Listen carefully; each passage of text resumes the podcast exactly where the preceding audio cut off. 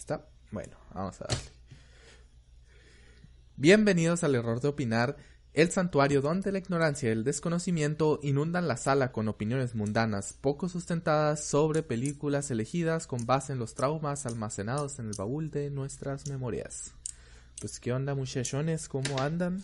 Bienvenidos una vez más a nuestros podcasts. A todos los que nos escuchan diariamente y si eres nuevo, pues también bienvenido. Si eres la primera vez que escuchas uno de nuestros podcasts, pues esperemos que te gusten y que te quedes mucho más tiempo escuchando nuevos y divertidos episodios. Y si los estás viendo de YouTube, pues algunas escenas extra por ahí que no se escuchan en el podcast. Así que si eres, si eres nuevo también o si nos estás escuchando a través de Spotify, para que tengas en cuenta que, bueno, Spotify o cualquier otra de nuestras plataformas, pues eh, si, eh, si vas a YouTube vas a encontrar material adicional aparte del, del que ya está publicado. No, aparte vas a tener que verte todo el capítulo otra vez, ¿no? Exactamente, Es por eso- así que Es por eso que ya tenemos Twitter. Huevo. Después de todo pinche tiempo. Donde podrás ver las escenas que no se verán. O que no se vieron. Bueno, que no se escucharon en el, que no en Spotify. en- en Que no Spotify, que no salen en Spotify, Google Apple Podcast. Podcast, Google Podcast. ¿Por qué? Porque no se entenderían si no estuvieran en video. Cosa que ya nos hemos dado cuenta muchos, muchas veces, güey. Entonces sí, Exacto. entonces ya se darán cuenta al final. eh, si no quieren entrar a YouTube, pueden visitarnos en Twitter. Y fácilmente ahí estará nada más el puro clip que no se muestra. Twitter va a ser como lo más importante. o sea, es sí. Casi, casi el. No sé. El, el- no, es- en principio, según vamos a empezar a intentar ser family friendly, ¿no? Entonces, Twitter va a Valió, ser el basurero donde va a caer todo lo no family todo, friendly. todo lo no family friendly que no Sí, va a Spotify.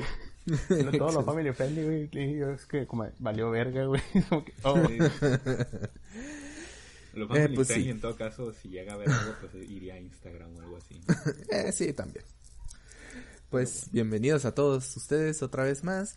Y pues gracias una vez más por estarnos escuchando. Y si eres nuevo, de otra vez, pues bienvenido. Y pues si no nos conoces, pues mi nombre es Javier. Y pues yo eh, estamos, soy uno de los integrantes de aquí del equipo de la Red Opinar. Y yo les voy a hablar de las tecnologías. También nos está acompañando aquí, bueno, yo lo tengo a mi, a mi derecha. Está eh, Memo o, o Guillermo Héctor, como le quieran decir. El Memas.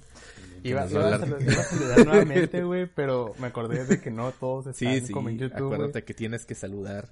Tengo que saludar. eh, eh, o sea, el güey que no... pa- bueno, para los que no se están escuchando, como el pendejo que se queda sin hablar por unos segundos. Ese pendejo soy yo. Una mímica. Y hace toda una mímica, güey, pensando que están en YouTube, porque es, o sea, todo eso está grabado, obviamente. Eh, pues, como ya lo dijo Chávez, yo soy Memo, Guillermo. Eh, pues yo les estaré hablando más que nada sobre el doblaje en las películas. Que, que me pareció, si en verdad se escucha bien al espectador, entre otras cosillas. Y también nos está acompañando mi compañero Esteban, que Acompañando es a mi estudiante de psicología.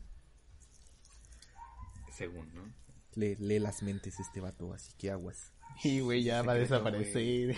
Este, Esteban, Esteban lanza un hechizo masi- mágico de, de, de, de- de psicología en cada capítulo para que sigan viendo nuestros, nuestros podcasts. No, güey, no funciona si les dices, chingada. Ya, ya rompí. Oh, chingada. Desde el, desde el episodio de Huye, güey, ya dijimos que no era así. Ya valió. Ya valió, güey. No, pues, ¿Qué onda, raza? ¿Qué onda? ¿Qué cuentan? ¿Qué andamos? Ah. Dice que intentando aplicar técnicas de psi- psicología en las películas, pero pues Yo les diré ya ven, si- el pasado no hubo mucho que hablar, ¿no? Pero aquí estamos echando Así pasa aquí, chavales. Yo les diré si está loco o no el personaje. si necesita terapia. Que en esta película posiblemente necesite mucha terapia. Ay, Pues güey, no. Entonces, bueno, Yo ya lo habrán necesito leído en el, en el, en el título eh, o donde hayan visto este episodio. Eh, la película de esta semana, elegida por Moi, es la película de El pianista. ¿Ok? ¿Por qué elegiste esta película, Javier? Bueno, Pinche vato. Está enojado con nosotros. porque estaba muy enojado con usted. No, no es cierto. Eh, en parte, esta película ya la tenía contemplada no por mí, sino porque uno de nuestros escuchantes nos la, no- nos, nos la ofreció, nos la, ¿cómo, cómo decirlo? Ay, güey, te la ofreció. ¿Qué ofrecida? No. no, no, no, no, no, Nos sugirió que habláramos de esta película y estoy hablando de la Once. Entonces, Once, aquí está tu capítulo. Ah. La, la Once, no, su, bueno, es Wong, ¿no? O, Dalis, pero yo le digo la Once. Eh, eh, ella me sugirió esta película, que le interesaría que habláramos de ella, y la verdad, pues me estaba quedando sin opciones también. Entonces dije, bueno, ¿por qué no? Ya la tenía contemplada también. Y dije, pues creo que es buen momento para hablar de esto, de esta película. Eh, dije, yo recordaba esta película hace años que la vi, o sea, no recordaba mucho, pero dije, creo que era buena. Dije, creo que sí era bastante buena y creo que estaría interesante hablarla. Y cuando la vi, dije, oh, ok, oh. okay. interesante. Interesante. dije, ya, no me acordaba de nada de la película. Dije, ok. Me acordaba de una que otra escena vaga por ahí, ¿no? Pero, eh, pues de repente dije, ok. No sé, güey, eh, para mí fue para mí fue la primera vez que la vi, güey, pero sí había visto las escenas. Por ejemplo, cuando él va, bueno, cuando está la ciudad destruida y él va caminando por el medio. Sí, man. Eh, recuerdo que un profesor nos puso como las simetrías que se toman en, en, en las películas, pues. Y, güey, se mira pasado de lanza esa escena. También la, cuando está caminando y empiezan a caer como los papeles, güey. Yo había visto esa escena, pero no me acordaba de exactamente en qué parte salía, güey. Entonces, como que... Ya. Bueno, eh, pues esta película, ya lo dije, se llama El pianista. Es una película de Reino Unido, ¿ok? Y les voy a leer un poquito. Ah, pues, ¿la compraste? ¿Ya la tenías? Ya la tenía, güey, desde hace tiempo. Bueno, yo, yo sí la vi en, Netflix, por si alguien la quiere ver a día de hoy. Netflix? Está en Netflix. Eh, por si la quieren guachar ahí. O si tienen otros medios. otros creo medios. creo que para la próxima, pues, güey, hay, que, hay que decir en qué plataforma está disponible. Yo, la vi, yo, yo tampoco sabía. Una mierda porque no tenía subtítulos donde la vi, güey. Es como. ¿Ah, neta? Sí, güey. O sea, estaba Sí, no, sí suena bien intenso. Güey. Cuando se pueden hablar en alemán. Güey, yo tuve que ponerle los subtítulos porque me imaginé de que, o sea, estando en doblaje muchas veces ponen los subtítulos, güey. Y no. No los pusieron, güey. Entonces, como que, ah, pues ya En Netflix sí, sí, cuando hablan alemán sí están puestos los subtítulos. Ah, no, aquí no. Aquí no. Aquí no. No compren esto, muchachos. No compren esto, muchachos, en serio. Bueno, les voy a leer la sinopsis de la película para la gente que no la haya visto o que no sepa de qué va. Y pues como también es ley general, así que también la buena, se la van a tener que escuchar.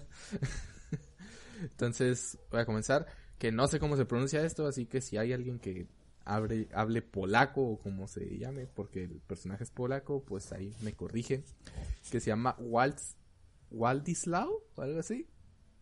Vlad, Wladislau Spielman. Spielman es un brillante pianista de origen judío, vive con su familia en el gueto de Varsovia, cuando en 1938 los alemanes invaden Polonia invaden Polonia y consigue evitar la deportación gracias a la ayuda de algunos amigos. Amigos, no sé por qué aquí dice amigos, pero bueno. Pero tendrá que vivir escondido y constantemente aislado durante mucho tiempo para y para sobrevivir tendrá que afrontar constantes peligros. Bien, bueno, pues ya se dan una, una, una idea de qué va tratando. Y si no, pues los ponemos en contexto, ¿ok? 1938. 1938. ¿Qué pasó en 1938? Si eres ignorante de las fechas como yo, porque yo tampoco me acordaba qué fregados pasó en 1938, si, me lo dicen. Si no le sabes historia, pues no te vas a acordar.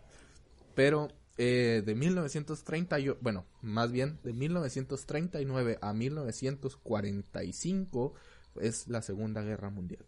¿Ok? Es, eh, es todo esto de Hitler, el destierro de los judíos, los holocaustos y mucho de este, mucho de este rollo. Entonces ya te imaginarás a dónde va la película, ¿no? Bueno, pues nos platican un poquito de lo... Aguanta, güey, advertencia. No sé, presiento de que podría ser este uno de los, bueno, otro de los capítulos más deprimentes. Sí. Eh, sí. De una vez para avisar, entonces eh, más vale estar prevenido. La, la, película no es tan triste, pero es muy cruda. Ok, entonces es muy cruda con lo que hace, entonces allí sí, ya, advertencias, ya que, me, ya, que me toque hablar voy a contar mi experiencia, entonces. Y, y Y no sé qué tan prohibido está en YouTube mencionar la palabra nazi, así que pues vamos a... ya, estamos, ya nos bloquearon, no güey. monetizamos, entonces no hay pedo, güey. el Pues sí, mm, pero el problema es que nos pueden eh, bloquear en, en diferentes lugares. Ya así que que nos- quité la palabra, güey. Bueno, la- le pones ahí una tacha, entonces vamos a cambiar esa palabra que todos conocemos por alemanes, ¿ok? ¡Pum! Bloqueado, güey. Ah. Por muchos Porque alemanes. por-. Antiguos alemanes. No, creo que diría alemanes, alemanes malos. Alemanes malos. O más Bueno, fácil, los, alemanes de la Segunda Guerra Mundial. Fin. No, o sea, o sea, ¿cómo era el, el nombre completo? O sea, es...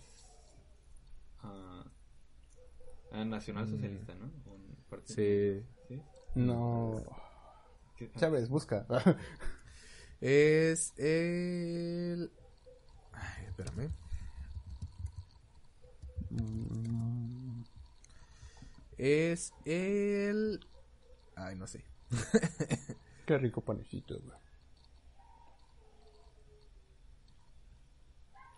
Sí, Nacional Socialista. no, no. Sí, Nacional Socialista. Ok, bueno. Los nacionales socialistas. Pues. A dejarlo así. Nazis. Al Bueno, final se te va a eh, olvidar, güey. Sí, al final se me va a olvidar y me voy a tener que cortar un montón de cosas aquí. Pero bueno, güey. a eso, a eso vinimos. O lo dejas a ver qué pasa. No, no hay pierde que YouTube ahí nos, nos, nos diga aquí. Este, este será otro episodio Silenciado. perdido, güey. Si, si YouTube Esperemos nos, que dice, nos dice no, güey, ah, pues nada más le cortamos ahí. Spotify va a decir que sí. Así que a lo mejor en otra plataforma sí está. Bueno, eh, la película, para comenzar a hablar de un poquito de la película, eh, cómo se desarrolla toda la historia, nos habla de este, de este personaje que se llama Spillman. ¿ok? Lo voy a llamar Spillman, aunque en la película lo llaman Vlad. Creo que Vlad, ¿no? O Balad, Vlad. Tú diles. Pilman, güey. Spillman. Ballad, ¿no? Algo así.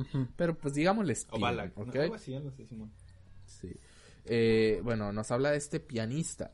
Ok, para los que no hayan terminado de ver la película hasta el final o, o, los que sí sepan, pues este personaje, esta película está basada en un libro autobiográfico de este mismo, ah, de este mismo compositor. Ok, Eh, o sea, la película está basada en hechos reales. Todo lo que, bueno, es una representación de lo que sucedió, ¿no? Obviamente siempre eh, le cambian muchas cosas, ¿no? Como la Pero, película pues, el- del conjuro, güey, que le cambiaron la muñeca a Annabelle. Que en realidad es una muñeca de trapo y no Mm. una muñeca. Exacto. Eh, pues esta, esta película salió en base a lo que fue el, el libro con el mismo nombre que se llama, lo tenía por aquí, eh, El pianista del gueto de Varsovia, ¿ok? Que es una autobiografía de este mismo personaje donde nos cuenta todo lo que vivió alrededor de 1938 hasta 1945 que fue donde sucedió todo esto de la, de la Segunda Guerra Mundial, ¿no? Eh, bueno, pues para poner el contexto de este pianista, bueno, pues Spielman era, es- era un pianista bastante conocido. De hecho, durante el principio de la película nos lo hacen saber, pues de hecho ya estaba grabando en una emisora al principio de la película donde lo ponen.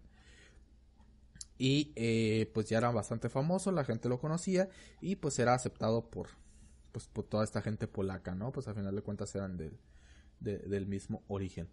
Eh, al principio de la película, pues está Spielman, está eh, grabando lo que es su, una canción de, de Chopin, ¿ok?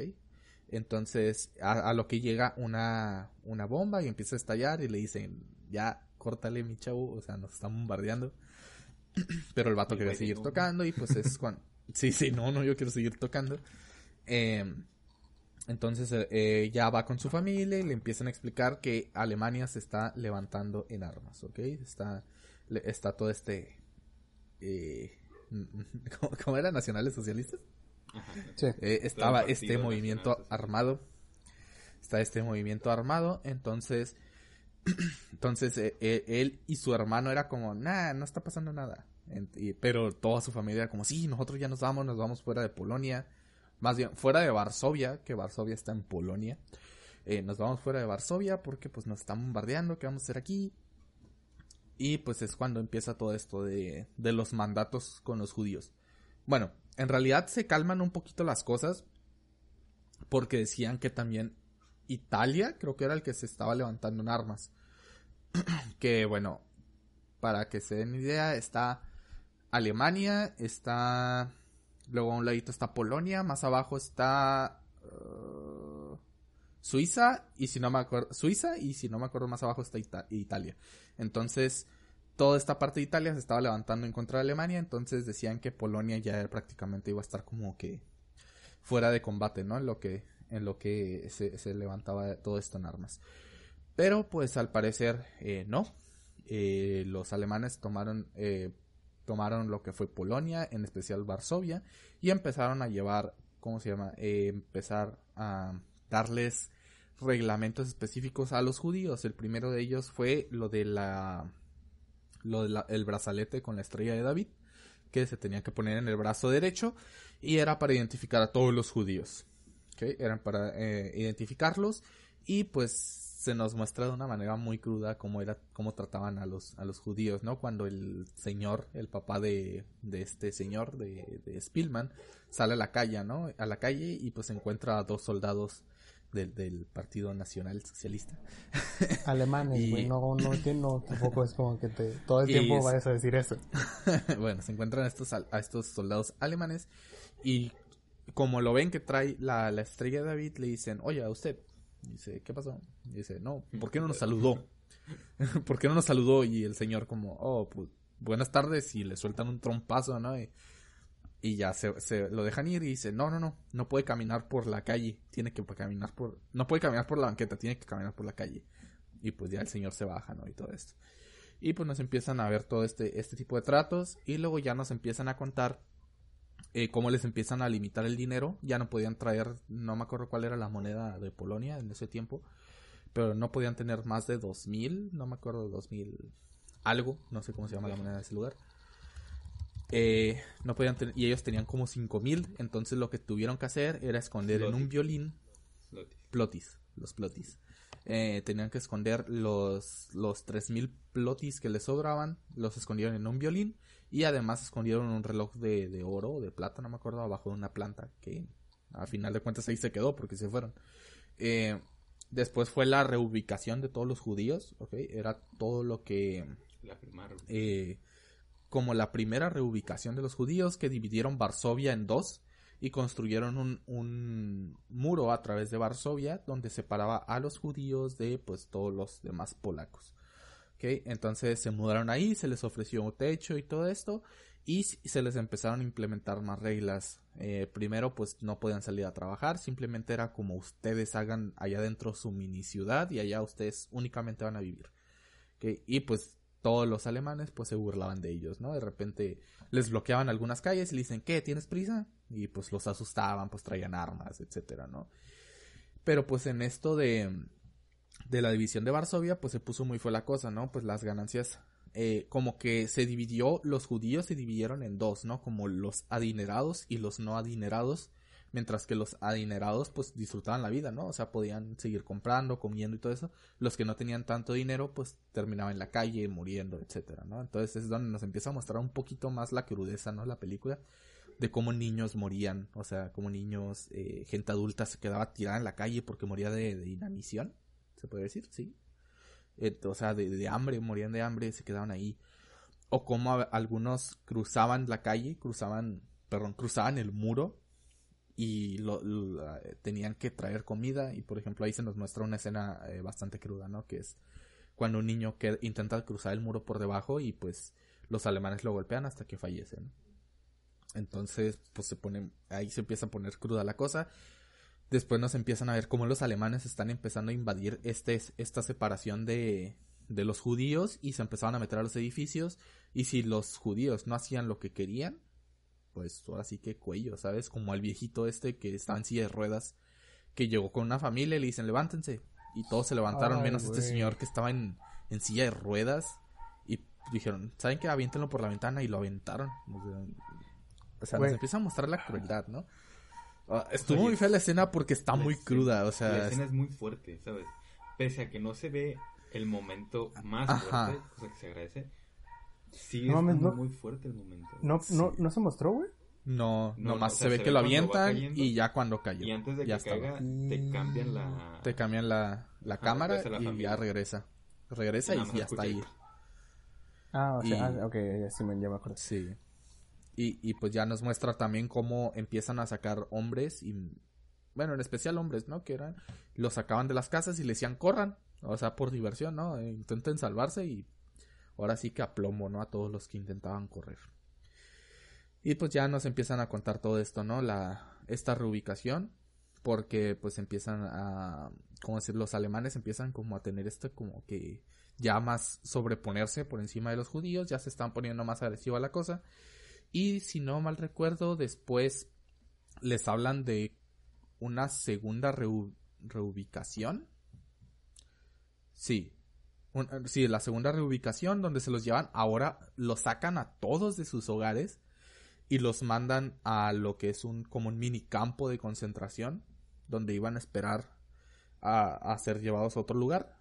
Y en ese transcurso se llevaron a la hermana de, de Spielman y a su hermano. ¿ok? ¿Quién sabe qué les hicieron? No se explica durante la película. Se te olvidó mencionar en la primera parte, güey, donde se por primera vez se llevan a su hermano, güey. Ah, sí, también se llevaron a su hermano. Ah, ok. Pasa algo muy importante que eh, los judíos empezaron a considerarlo como... ¿Cómo decirlo? Como... como, eh, como- ¿Cómo se dice cuando desprecias de tu propio país? O sea, como... Bueno, aquí en. México decimos Bueno, aquí en México es malinchistas, malinchista, malinchista, ¿no? Pero no sé cómo decirlo. Que empieza a haber como esta separación donde se divide como la policía de los judíos, por así decirlo, pero que en realidad esta policía estaba ayudando a los alemanes a hacer sus cosas, ¿no? Les ofrecía gente o ayudaban con las formaciones, a reclutamiento de gente, etcétera, ¿no? Y pues el hermano de Spielman se mete en problemas porque pues es muy agresivo, ¿no? Es muy tiene una actitud muy así sobrada como no, yo no me voy a rebajar a su nivel de los alemanes, yo no voy a hacer lo que quieran y no me voy a dejar hacer. Entonces se mete en problemas y pues este eh, le, le ruega a uno de los que les ofreció este trabajo de ser parte de esta policía, vamos a decirle. Y, y al final le hace caso y los, los eh, saca a su hermano, lo ofrece, pero pues su hermano está como que, no, déjame, yo me las hubiera podido arreglar todas. O sea, tiene una actitud muy sobrada, ¿no? Como que está muy impotente ante la situación de los alemanes, ¿no? En esa situación. Entonces ya sucede la segunda, la segunda reubicación, que es cuando les digo que se llevan a la hermana y al hermano. Y pues este, al final regresan. Y pues también nos empiezan a contar un poquito más toda la crudeza, ¿no? Ya la gente no tiene que comer, no tiene dinero. Y tienen muy poco dinero, ¿no? O sea, eh, tienen muy poco dinero porque hasta nos cuentan que ya ni siquiera el dinero les iba a servir para nada porque nadie vendía nada, nadie compraba nada. Incluso nos muestran cómo un niño está vendiendo dulces, ¿no? Como 20... ¿Cómo se llaman las monedas? Es... Eh, Es Lotis. Slotis. Un dulcecito bien chiquito como los Tommys, estos que vendían antes aquí. 20, 20, 20 plotis, que pues en ese caso era demasiado, Lotis, ¿no? Y es, es Lotis. Si lo convertimos, o sea, si lo hacemos como una tipo conversión, güey, o sea, esto no es nada oficial, pero serían como 20 pesos por un dulce de 2 pesos. Exactamente. Exactamente. No, digamos, ¿no? O sea. Digamos, no sabemos cuánto valía en ese tiempo, pero menos en ese tiempo, ¿no? Pero el pero, entender por- que era bastante sí. dinero. Era bastante. Y pues entre todos juntaron para un dulce, ¿no? Que era como que todos tenían Digo- demasiada hambre, ¿no? Era como... Es como, es mucho dinero, pero en ese punto no, o sea, vale tan poco que es como, ah, pues no hay pedo. Sea, Sí, no hay pedo. No. Y de hecho, pues ya no les importaba porque les digo, como que ya no sabía qué, qué iban a hacer con el dinero porque ya no había economía, pues, para, para ellos. Y de hecho le dijeron al niño, ¿y qué va a hacer con el dinero, hijo? No más págueme, prácticamente, ¿no? Palabras más, palabras menos. No más págueme y pues ya compraron el dulce. Y les digo, también empiezan a mostrarnos las cosas más crudas porque nos... Eh, que nos muestran, por ejemplo, una mamá que lleva a su hijo que les va rogando a todos por una, por una gota de agua, ¿no? Que, que el niño tiene sed, se está deshidratando, ¿no? Y todo esto.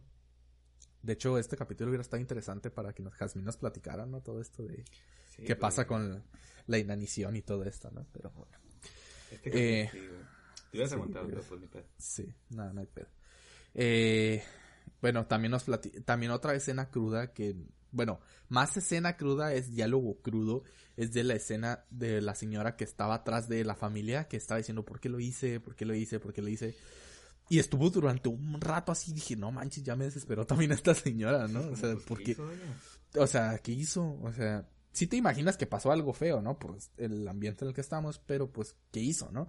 Y pasan como 10 minutos o 15 minutos hasta que te dicen, hasta que una de las, de las hermanas de, de, La de Spielman dice, pues, ¿qué hizo esta señora, no? O sea, ¿qué, qué, por qué, qué hizo? O sea, ¿qué hizo? Y otro señor le dice, es que, es que estaba encerrada, escondiéndose de los alemanes, y el bebé empezó, cuando entraron a buscarlos, el bebé empezó a llorar y lo tuvo que asfixiar. Entonces, o sea, está muy hardcore la cosa, ¿sabes? Está, está muy, muy crudo todo esto.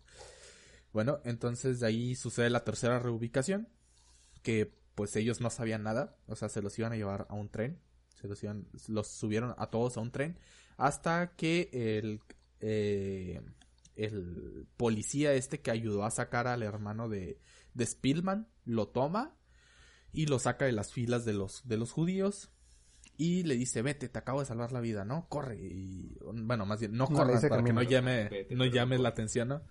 Y ya se va, ¿no? Se va llorando. Y pues, a final de cuentas, cuando pasa de ahí, o sea, uno tampoco sabía nada hasta que pasan a los alemanes hablando y dice, los van a llevar a la fundidora, ¿no? Y pues para ellos no significa nada, pero pues para nosotros que ya sabemos qué sucedió en ese tiempo, pues sí sabemos, ¿no? O sea, se lo, ya van a empezar con lo de los holocaustos, ¿no? Con estos centros de Los concentración, los, eh, los hornos, etcétera, ¿no? Que es donde ya sucede la, como todo este, todo este show. Atrás, Y para- impulso de idiotez. Este vato. No.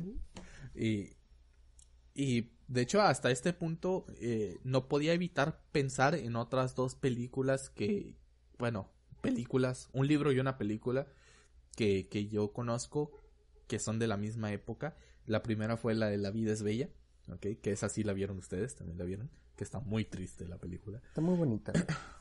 Eh, y que pues es en esto, ¿no? Donde se llevan también al, al papá y al hijo a un centro de concentración y todo esto. Y luego también, no, cuando se estaban escondiendo, cuando sucedía todo esto del escondite y todo eso, me recordó mucho a Ana Frank, ¿ok? Que para los que hayan leído el libro, creo que también hay una película por ahí. eh, Sí. Una película, pues Ana. Frank eh, también es una judía que se tuvo que esconder en el ático de su casa para evitar ser encontrada. ¿no? Eh, bueno, eh, después de esto sucede la, esa tercera reubicación y pues se nos da a entender que pues toda la familia de, de Spielman pues fallece, ¿no? Porque pues ya se los llevaron a este centro de concertación, concentración, a lo que son las, las fundidoras, ¿no? Eh, pues Spielman se queda solo, se intenta esconder en uno de sus antiguos trabajos donde tocaba para los judíos que les digo que eran ricos y se encuentra de hecho al dueño de la tienda, ¿no? Que estaba escondido abajo del piano donde él tocaba. Eh, de hecho, hasta este punto de la película, la película se llama El pianista, pero solamente habíamos visto tocar a, a Spielman en dos ocasiones. Una cuando estaba tocando en el, en el, ¿cómo se llama? En, en- en el restaurante y otra al principio de la película. Que de hecho, pues se me Está hace... como, en la, está como una emisora de radio, ¿no? Ajá, la emisora de la radio. Es que se me hizo un poquito irónico, ¿no? Pero pues después ya cobra un poquito más de importancia porque se llama el pianista, ¿no? Eh, bueno, se esconden abajo del piano donde les digo que trabaja y le dice el, el dueño, el dueño le dice, nos vamos a esconder dos o tres días aquí hasta que las cosas se calmen y después vamos a salir. Que parece poco, ¿no? Dices, bueno, dos, tres días escondidos, pero en la situación en la que estaban dos o tres días sin comer y en una posición incómoda, o sea, ah, no sé, las cosas son muy difíciles.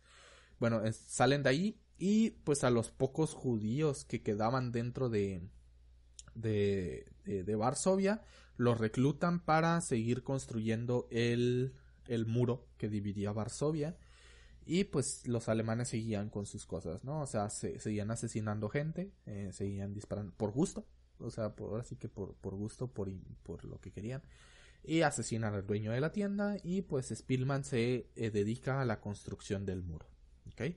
Los tienen en la construcción del muro eh, hasta que Spielman comete un error porque empiezan un poquito de los bombardeos, un poco de los bombardeos que de hecho les empiezan a dar noticias, ¿no? Que otros que otros otros países estaban levantando en armas contra Alemania también Y pues empiezan un poquito los bombardeos y Spielman deja caer unos ladrillos y le tocan unos latigazos por pues haberse portado mal entre comillas, ¿no?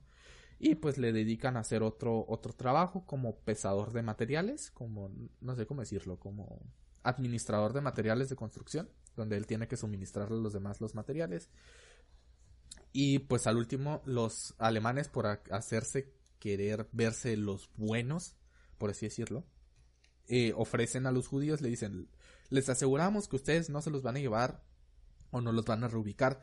¿Cómo nos vamos a asegurar de esto? Para que nosotros nos crean que no somos tan mal, o sea, que no somos malos, vamos a dejar que uno de ustedes vaya a la ciudad, o sea, a Varsovia, y traiga como suministros eh, papas y... Y pan. Y pan. Y pan, ¿no? O sea, tres kilos de papas y pan diario, ¿ok? Para todos Para cada uno de ustedes. Ajá, para cada uno. Y pues así se cumplió, ¿no? Pero pues ellos en secreto traficaban otras cosas, ¿no? Como, como legumbres y, e incluso armas, ¿no? Con las que intentaban defenderse. Que al último... Esto no se ve durante la película como tal, pero se ve que siguieron traficando armas eh, a mayor escala, porque al principio eran como pistolas y después ya, después, bueno, ahorita voy a llegar a eso, que después de que se va Spielman de, de ahí de ese centro de concentración, mini centro de concentración, eh, se levantan en armas todos los que quedaban escondidos dentro de, de, del centro judío de, de, de, Varsovia y pues al último terminan muertos todos, ¿no? Porque pues, o sea, que van, que van a hacer unos, unos cuantos con pistolitas y todos esos rifles contra todo el ejército alemán, ¿no? Eh, bueno, ¿cómo sale Spielman de ahí?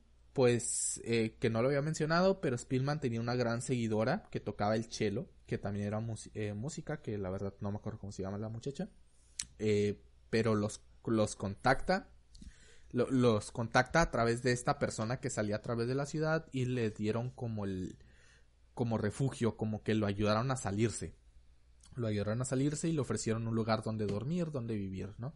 E, escondido de toda la gente, pero pues ahí. Y ahí se nos cuenta cómo eh, Spielman se escondió dentro de un apartamento que según estaba abandonado o sea, para la demás gente era como abandonado y él solamente tenía que eh, vivir ahí en silencio.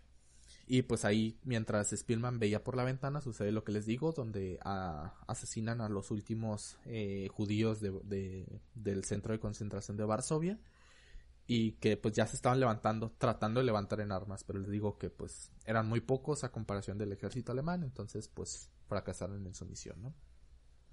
Y de hecho a Spielman lo escondieron cerca de la barda porque ahora sí que intentaban aplicar como, no sé si está, pues a lo mejor es un término muy tonto, ¿no? En, de Esteban, que es como psicología inversa, que te dicen eh, donde eh, escóndete en el lugar más obvio porque nadie se le va a ocurrir eh, buscar ahí, ¿no? Que porque alguien se escondería cerca del lugar donde lo tenían encerrado, ¿no? Obviamente todos pensarían en irse y pues iban, ¿no? Y sí, de hecho, no los... Ajá. También, perdón, también como el... A lo mejor también era muy complicado, ¿no? O sea, quizá llevarlo a un lugar más lejos. Pues Porque pues en principio estaba cerca de donde estaban ellos. Entonces así ellos le podían llevar comida y demás cosas. Entonces como si lo mandas más lejos, hay que ver cómo lo vas a mandar, por qué transporte y cómo lo vas a hacer para que no descubran que es judío, ¿no? Exacto. Y, y pues se esconde Spielman ahí hasta que un día llegan diciendo que los alemanes están invadiendo el edificio o algo así.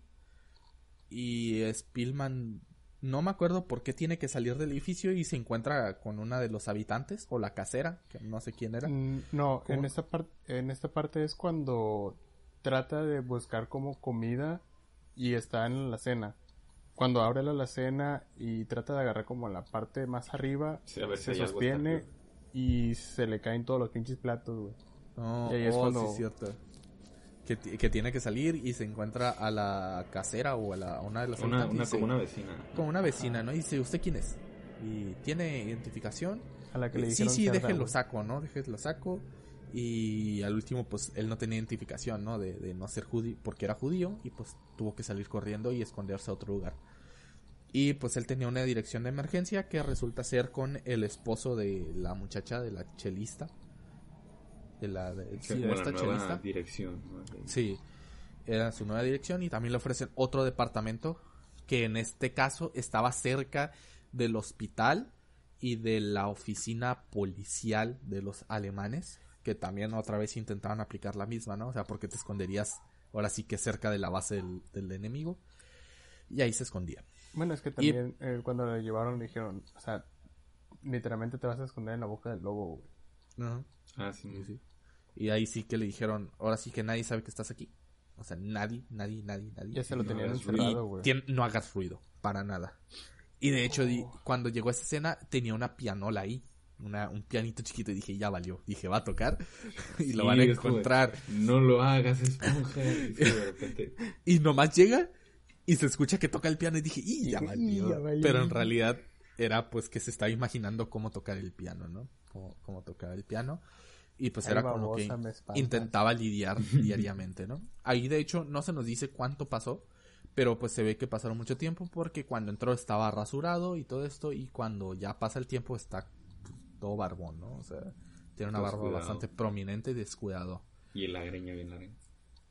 Y pues también se nos cuenta que seguían visitándolo, de hecho pues le seguían llevando comida hasta que enfermó, enfermó y pues tuvieron que incluso tratar de encontrar un doctor que lo quisiera atender. Sí, porque el otro compa, según le, que le iba a estar llevando comida y que la ah, se puso a juntar dinero, juntó un chingo y se piró. Sí, de hecho sí, porque como ya les dije, es, Spielman era muy famoso, entonces esta otra persona se puso a juntar dinero en su nombre y pues a final de cuentas se fue y ya no le, ya no le llevó comida ni nada. Entonces eh, Spielman eh, eh, enfermó hasta que llegaron los, los la, el Chelo y su esposo y lo intentaron ayudar. Y de ahí eh, viene otra de las personas que le está ayudando tiempo después y le dice, te tienes que ir, o sea, te tienes que ir, los alemanes ya están invadiendo edificios. Eh, de hecho, arrestaron a la chelista y al esposo, los arrestaron y se los llevaron. Dijo, de hecho, nomás vine a avisarte, dijo, yo también ya me voy.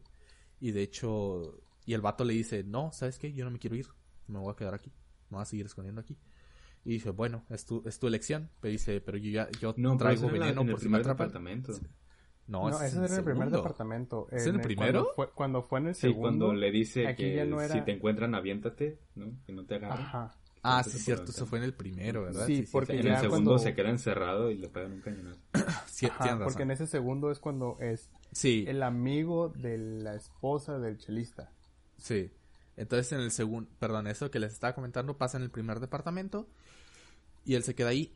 Y en el segundo departamento, pues este, se queda encerrado. O sea, lo, lo, encerraron y ya no tuvieron la oportunidad de sacarlo hasta que los alemanes estaban invadiendo y los alemanes trajeron un tanque de guerra aquí en Bueno, es que también explica el por qué, güey. ¿Qué? Es que, bueno, uh, pues fue cuando los... Ah, no, porque trajeron el pinche tanque, güey. Que fue cuando se empezaron a, ahí mismo mm. los judíos Sí, cuando empiezan a ah, ah sí, cierto. Sí, cierto. Es que los judíos estaban empezando, bueno, los pocos judíos que quedaban escondidos consiguieron armamento de, de, grado militar, como pues bazucas y armas, eh, rifles de asalto y todo esto. Y empezaron a atacar las oficinas y, la, y el hospital dentro de, de ahí.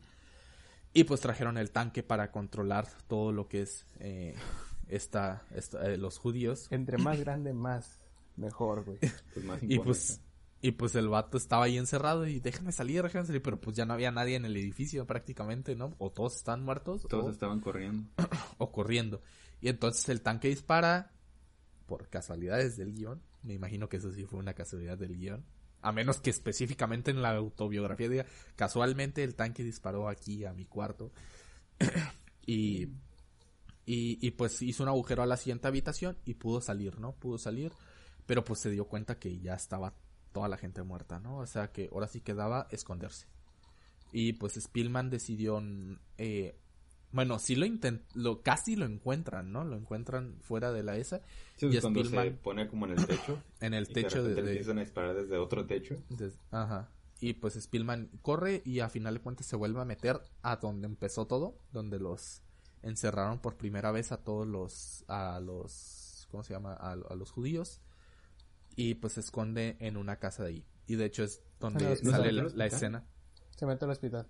Ah, sí, primero se mete al hospital Y pues donde intenta encontrar comida de cualquier tipo, o sea, de cualquier tipo, que hasta agarra unos panes todos mozos, ¿no? Que ya estaban feos. unos panes y como, no sé, y un, como grano. Un balde de agua. Ajá, como granos. Y, y también intenta beber agua de un balde todo sucio, ¿no? También. Eh, o sea, imagínense la situación, ya no hay nada, no hay comida, no, no hay nada. O sea, ¿cuántos días sin comer? Te has de desmayar hasta de comer, de, del hambre. Y pues eh, los alemanes empiezan a, a quemar todo lo que es el... La zona. La, zona con, con lanzallamas. Y pues este Spielman tiene que correr otra vez, ¿no? Sin tratar de ser, eh, de, ser encontrado, pues va y se esconde otra vez dentro de, de, ahora sí, del campo este donde separaron a los judíos y se esconde como en una casa muy rica, o no sé cómo llamarlo, así, eh, una casa como de ricos, vamos a decir. Y pues eh, ahí pues intenta ver. Eh, ¿La lata la encuentra ahí en la casa o la encuentra en el hospital? No, la, encuentra en la casa.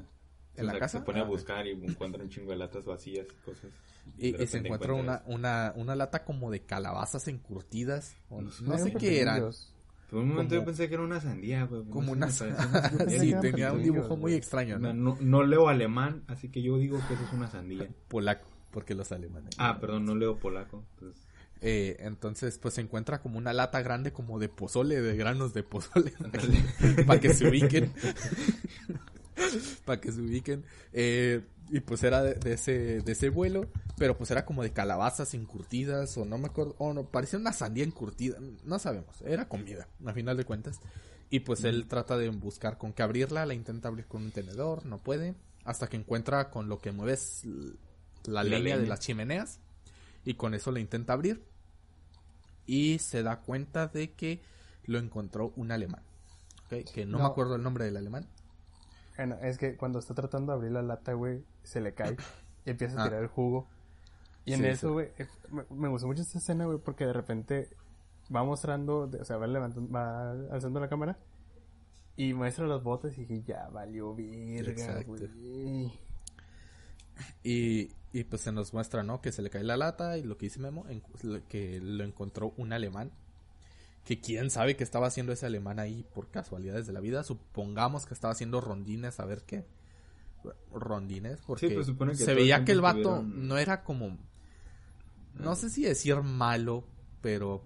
O sea, pues no lo hacía a placer, vamos a decir. ¿Ok? Porque se nos mostraba en otras escenas como los generales que iban borrachos y todo eso simplemente elegían a, gente y los golpeaban y le decían, ¿sabes por qué los golpeamos? Porque estoy celebrando Año Nuevo, por ejemplo, les decía un alemán. Eh, entonces, pues se veía que al menos este, este alemán no era capitán. tan así. Era este capitán. no, no era tan así. No voy a decir que era bueno porque pues ahora sí que no lo conocemos. Pero, pues le termina ayudando. Ajá, le termina ayudando a final de cuentas. Como que tenía un poquito más de conciencia sobre lo que estaba pasando, ¿no? De la situación de esto. Y pues le dice, le dice, ¿dónde te escondes aquí? O sea, ¿te, te escondes aquí? Sí. Este, enséñame dónde. Y ya le enseña que se mete como en un cobertizo, como en una, como en una cuevita, en un pues en un, pues un cuarto súper chiquito, bueno, es que también estaba así, güey. sí, pues sí. El vato, pues ahora sí que... De que le pone el... Ya después de que le toca el piano, ¿no? Porque primero lo... Ah, sí, cierto, sí, cierto. Le, lo interroga y le dice, ¿cómo te llamas? Ah, no es cierto, no le pregunta no, le dice que me entiendes. Le dice que, que me, ajá, ¿hablas alemán? Ah, y dice, sí. Y este... Eso sí lo entendí. y, y, luego ya empiezan a hablar de que... ¿Y que es, ¿Eso es comida? Dice, sí, es, mi comida. eh, que, que, ¿A qué te dedicabas antes, no? Y dice, ah, pues era, era pianista. Ahora sí que pianista. Ah, Yo también ah, entendí porque dice pianista. Ah, pianista. Como que el, el, el, alemán tiene como muchas palabras tomadas del inglés también, ¿no? O sea, no sé. Eh, eh. Vamos, venimos de latín. Ajá, más o menos. Bueno, entonces le dice, oh, pianista. bueno, ven. Y dice, ven. Y le, le, abre como un cuarto donde hay un piano. Ah, pero no suelta su latita, güey. Pero no, pues obviamente. trae su lata. Sí, güey y le dice, toca algo, ¿no? O sea, toca algo. Y pues él... De hecho, esta escena me, me, sorprende mucho esta, esta escena porque, bueno, para los que sepan al menos algo de, música o sepan tocar algún instrumento, saben que o sea, saben que si dejas de practicar una canción, ah, sea un mes o dos, de repente le pierdes el cómo se tocaba, ¿no? O sea, eh, se te olvida y tienes que intentar recordar cómo tocar otra vez, ¿no? A final de cuentas, como ya lo aprendiste una vez, es más fácil recordarlo otra vez, ¿no? Pero ah, cabe recordar que Spielman, bueno, cuando sucede lo del campo de concentración fue como en 1941, si no me equivoco. En 1941. sí. Sí. Y, y el, ya lo que estábamos viviendo aquí, donde les digo que esto ya era en 1943, o sea, dos años después, o 44, dos o tres años después, ¿no? Entonces, son tres años sin tocar un piano, o sea, sabes lo oxidado que puedes estar. Pero pues Spielman, pues por algo era, era muy famoso, ¿no? Porque era uno de los mejores. Digo, no tocaba como tal, pero tenía como estos momentos en los que. Ah, bueno, sí. Se ponía en el aire. Se ponía ahí a tocar, ¿no? Y pues Spielman recuerda perfectamente la pieza que ahora sí desconozco cuál es. No, no, no, no conozco la canción. Estoy seguro, no es el nombre, pero estoy seguro de que es la que toca, o sea, momento friki, ¿no? Del, podcast.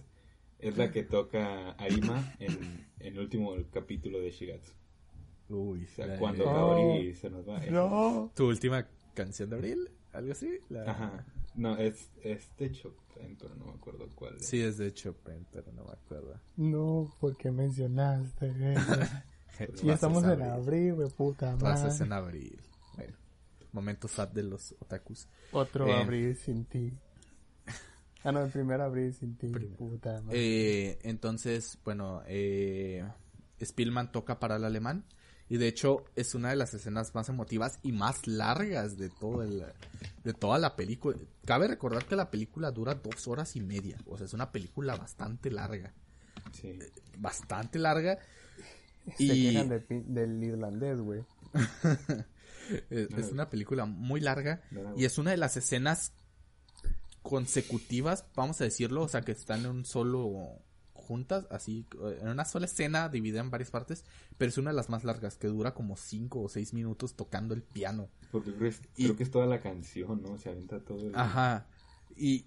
De hecho, la escena final es la más larga, güey. Ah, bueno, sí. Sí, sí. Eh, pero bueno, de, dentro de... Bueno, dentro de la película... Ajá, dentro de la película...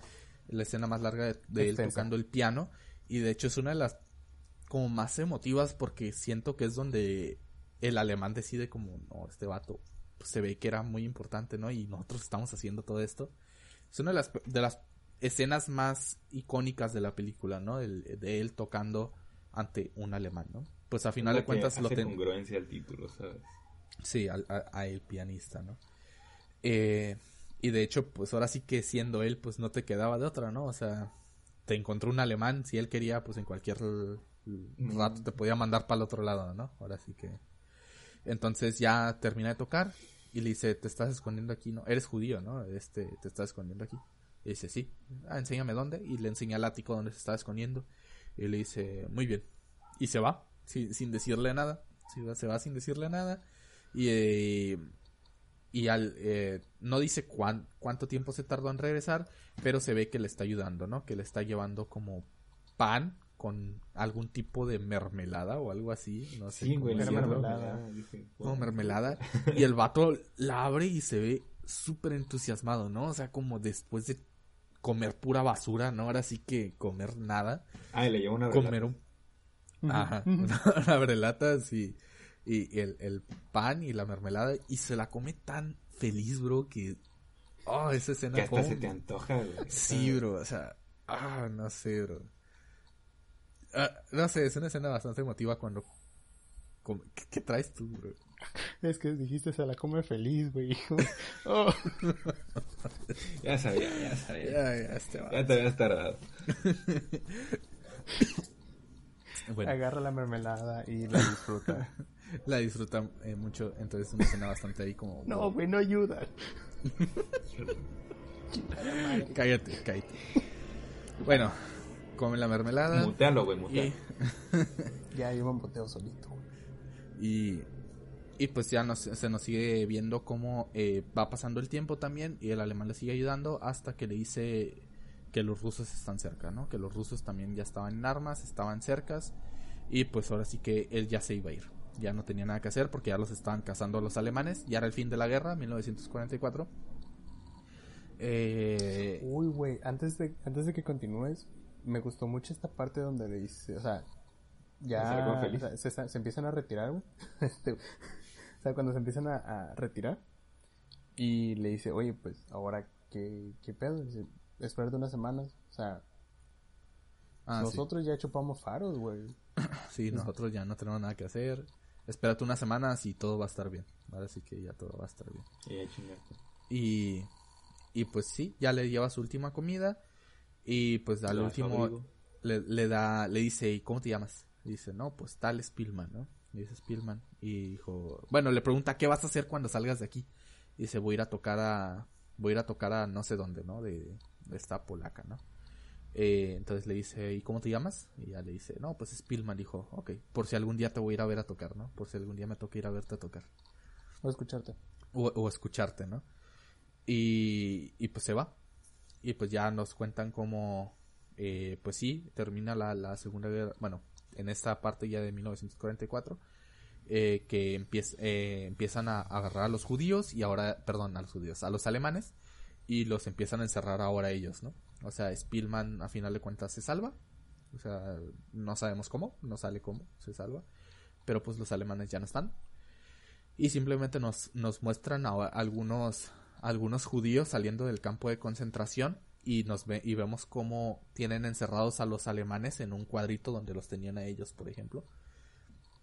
Y se acerca se acerca este oficial que, que ayudó a Spielman y le dice, "Oye, oye tú, es bueno, porque este este judío iba saliendo malitos cerdos, ¿no? dice, "Me quitaron todo, me quitaron mi violín, me quitaron mi mi familia, o sea, me quitaron todo." dijo, "Ahora qué se siente, ¿no? Ahora sí él con mucha impotencia, ¿no? Viéndolos ahí.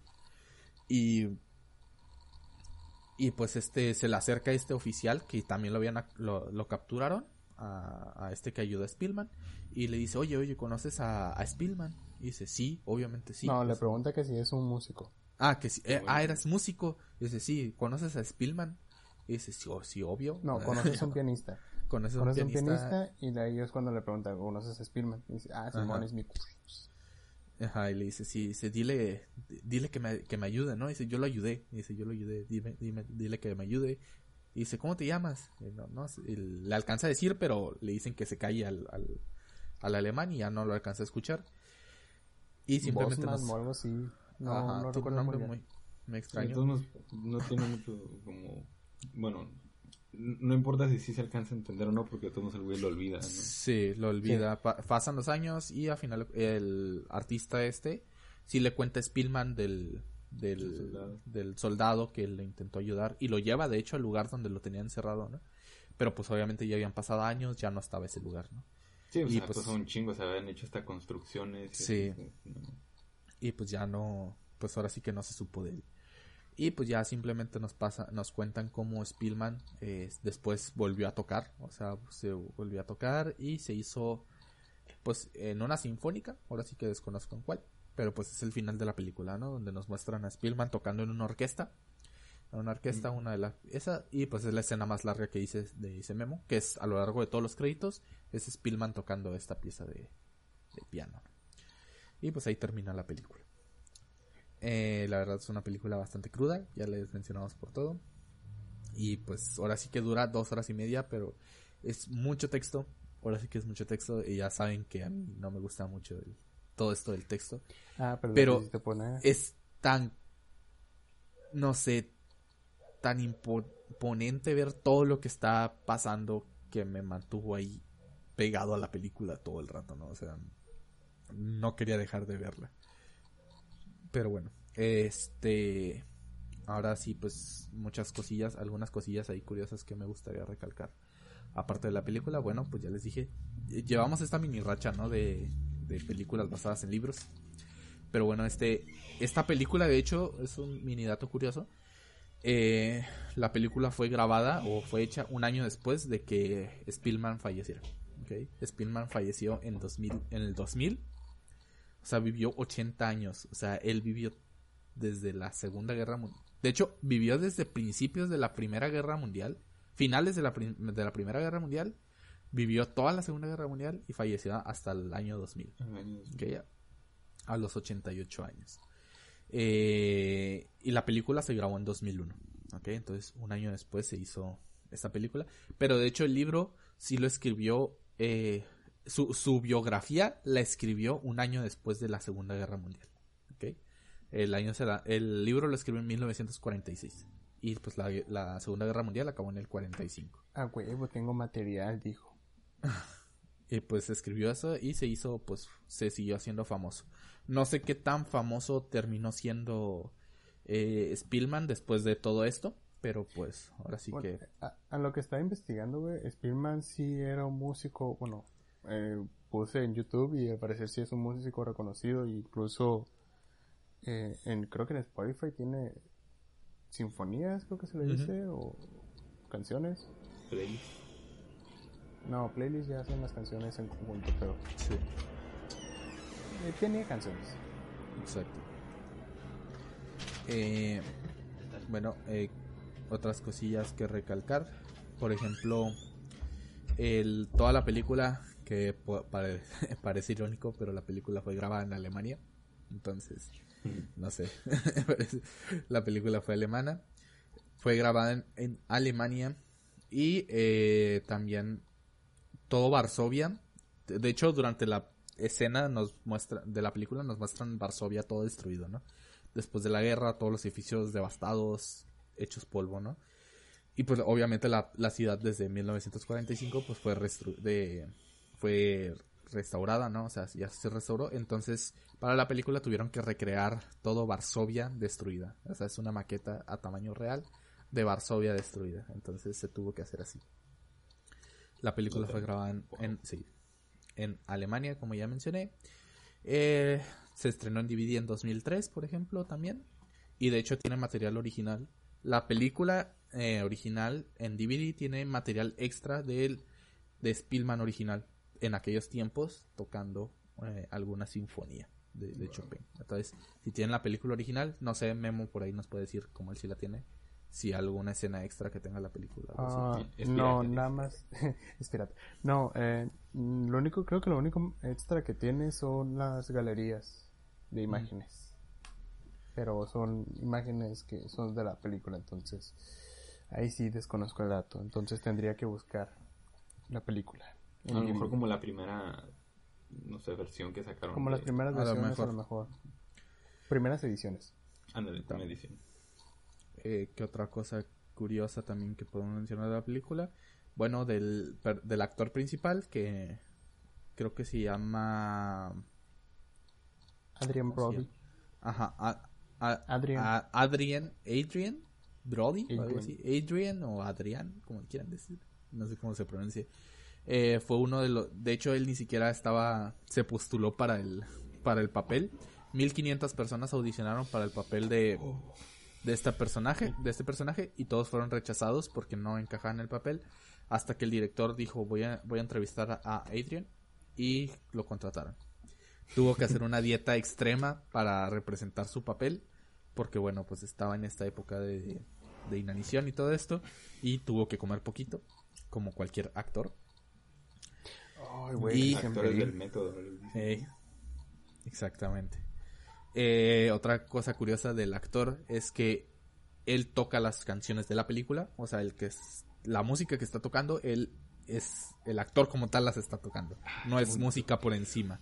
Porque de hecho, me puse a pensar muchas de estas zonas como, mm, ¿sí la estará tocando o estará alguien más tocando? Porque muchas nada más en las manos. Dije, bueno, a lo mejor hay alguien más tocándolas o a lo mejor nada más se está haciendo y le ponen la música de... Y, exactamente. Y de hecho dice aquí donde lo estoy leyendo que pues mucha gente pensaba que el papel fue hecho ex como él, como otra vez él, porque dicen que él no sabía tocar el piano cuando empezó a rodar la película, que él aprendió piano por la película y empezó a tocar estas canciones ahí y que pues ahora sí que la gente decía, oye, pues el papel ahora sí que le quedó anillo al dedo, ¿no? Aparte que le gustó tocar, el piano. Eh, y ya por último, para antes pasar de ustedes, que de hecho la película tiene muy buena recepción del público cuando se, salió, de hecho tiene muchos premios, demasiados premios, ¿ok? Voy a mencionar algunos. Por ejemplo, fue ganador al premio, al premio Oscar en 2002 a Mejor Director, Mejor Actor y Mejor Guión Adaptado. Fue ganador a la Palma de Oro en el, en el Festival de Cannes a los premios César fue ganador a, mejor película, mejor director, mejor actor, mejor banda sonora, mejor fotografía, mejor decorado, mejor sonido. a los premios del cine polaco, polaco mejor película, mejor director, mejor banda sonora y esta cosa que no se pronunciara, mejor película extranjera. Entonces tiene muchas, muchas muy buena crítica, ¿no? De todo esto, de mejor guion, mejor todo esto, ¿no? Y en parte se le da este atributo no solamente a la autobiografía de, de, de Spielman, ¿no? Que ya les mencioné que se tomó de ahí eh, la película, sino que también al director, que ahora sí que no me acuerdo el nombre, pero el director también, ajá, Roman Polanski, el director también pasó por lo mismo, vivió por, no pasó exactamente lo mismo, pero vivió en esta época también de la Segunda Guerra Mundial. Entonces él también vivió en carne propia todos los holocaustos y todo esto, ¿no? Eh, o bueno, no, no como tal el vivirlos así, ¿no? Pero pues vivió en esta época. Entonces entiende cómo fue la situación, entonces supo representar muy bien el guion de la película y todo lo que es referente a esta, ¿no? Entonces hizo muy buen trabajo, se nota en la cantidad de premios que tiene les digo, para la época actual, ahorita a lo mejor es una película muy lenta. Porque tiene muchas escenas como que a lo mejor no deberían estar ahí. Pero, no sé, es que es, no sé, tan especial la película, como que tiene muchas escenas que te llegan y escenas tan crudas que dices, ¿qué va a pasar? O sea, a, a final de cuentas ya sabes, ¿no? Los alemanes perdieron la guerra, etcétera. Pero quieres saber qué va a pasar con esta persona, ¿no? O sea, cómo va a sobrevivir, no va a sobrevivir, cómo va a terminar. Eh, y en la mayoría de las películas de, de este tipo, pues así te intrigan por esta parte, ¿no? ¿Qué va a pasar con él? Con ello, ¿no? Ya sea en la de Ana Frank, que ya sabemos que sí sobrevivió, pero falleció. Eh, no sé, la vida, y la vida es bella, que sí sobrevive el papá. Eh, pero creo que la vida es bella no, está basada en... Ah, sobrevive el niño, ¿no? No sobrevive. el, papá no sobrevive, el niño se lo llevan en un tanque. Eh, Spoiler. el niño de las, de las pijamas rayadas, que no me acuerdo cómo termina tampoco. Pero Los pues, mueren. todas, estas todas estas películas nos da como esta esperanza de saber, de que quieres saber qué, qué, va a pasar, ¿no? O sea, qué, qué, qué está sucediendo aquí. Y ya como último dato curioso, así que ahorita me acordé de la vida de Ana Frank, que ya lo mencioné muchísimo. Eh, la no me acuerdo cuánto porcentaje de las ganancias de esta película fue eh, destinada a lo que es el museo de Ana Frank, que es la casa de Ana Frank, que pues es un museo donde se donde se ilustra cómo vivió Ana Frank, ¿no? Donde se trata de representar dónde se escondía, cómo se escondía, eh, cómo vive ahí y pues se donó mucho a la a la causa de este museo, ¿no? Para que se logre entender cómo era esa, e, ese tiempo. Pero bueno, ya los puse en contexto a todos los que nos están escuchando. Una hora de eh, contexto. Una hora de contexto. Mucho texto. Mucho texto, ya me quedé sin saliva, ya estoy con la garganta. Así que, pues ahora sí que me gustaría escuchar a ustedes qué les pareció. ¿Quién sigue, Memo yo? Yo sigo. Memo. Ah, ah, pues, primero que nada. Buenas noches. Buenas noches. De hecho, hace como unos días estaba platicando con una tía y me dijo, las películas de la Segunda Guerra Mundial no me gustan porque son muy tristes. y justamente ahora le dije, oye, vamos a ver la película. bueno, me dijo, tengo que ver, tengo que ver una película, se llama El pianista, es sobre la Segunda Guerra Mundial.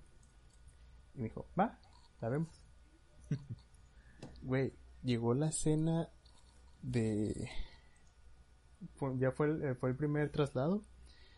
Eh, llega la escena de la donde llegan los alemanes y, y pues todos los judíos apagan las luces. Estaba mi primita, güey.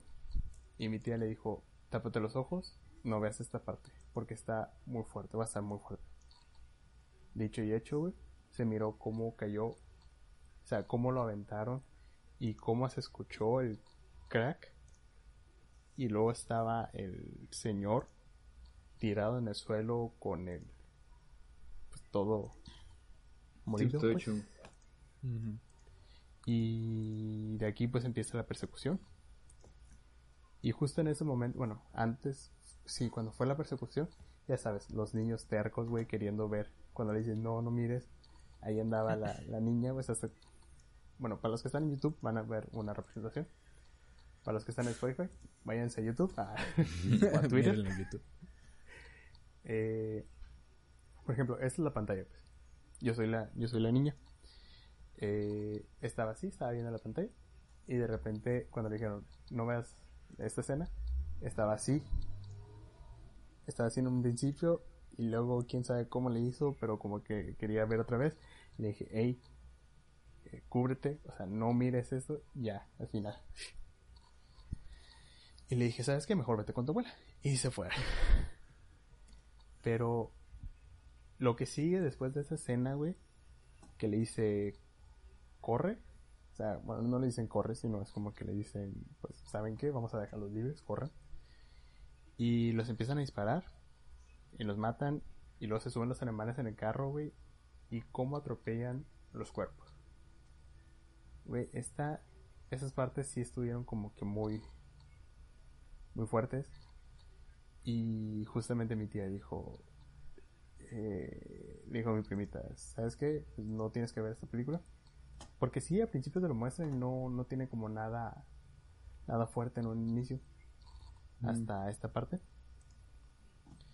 Eh, y le dice, no, hasta yo ya me arrepentí de, decirle que sí.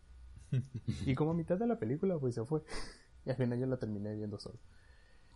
Viendo la película, pues Simón, eh, no, pues viendo la película sí es como que es cierto, no, o sea, no podemos ignorar el hecho ya de que es parte de la historia y pues como parte de la historia obviamente tenemos que aprender o saber un poco sobre esta misma.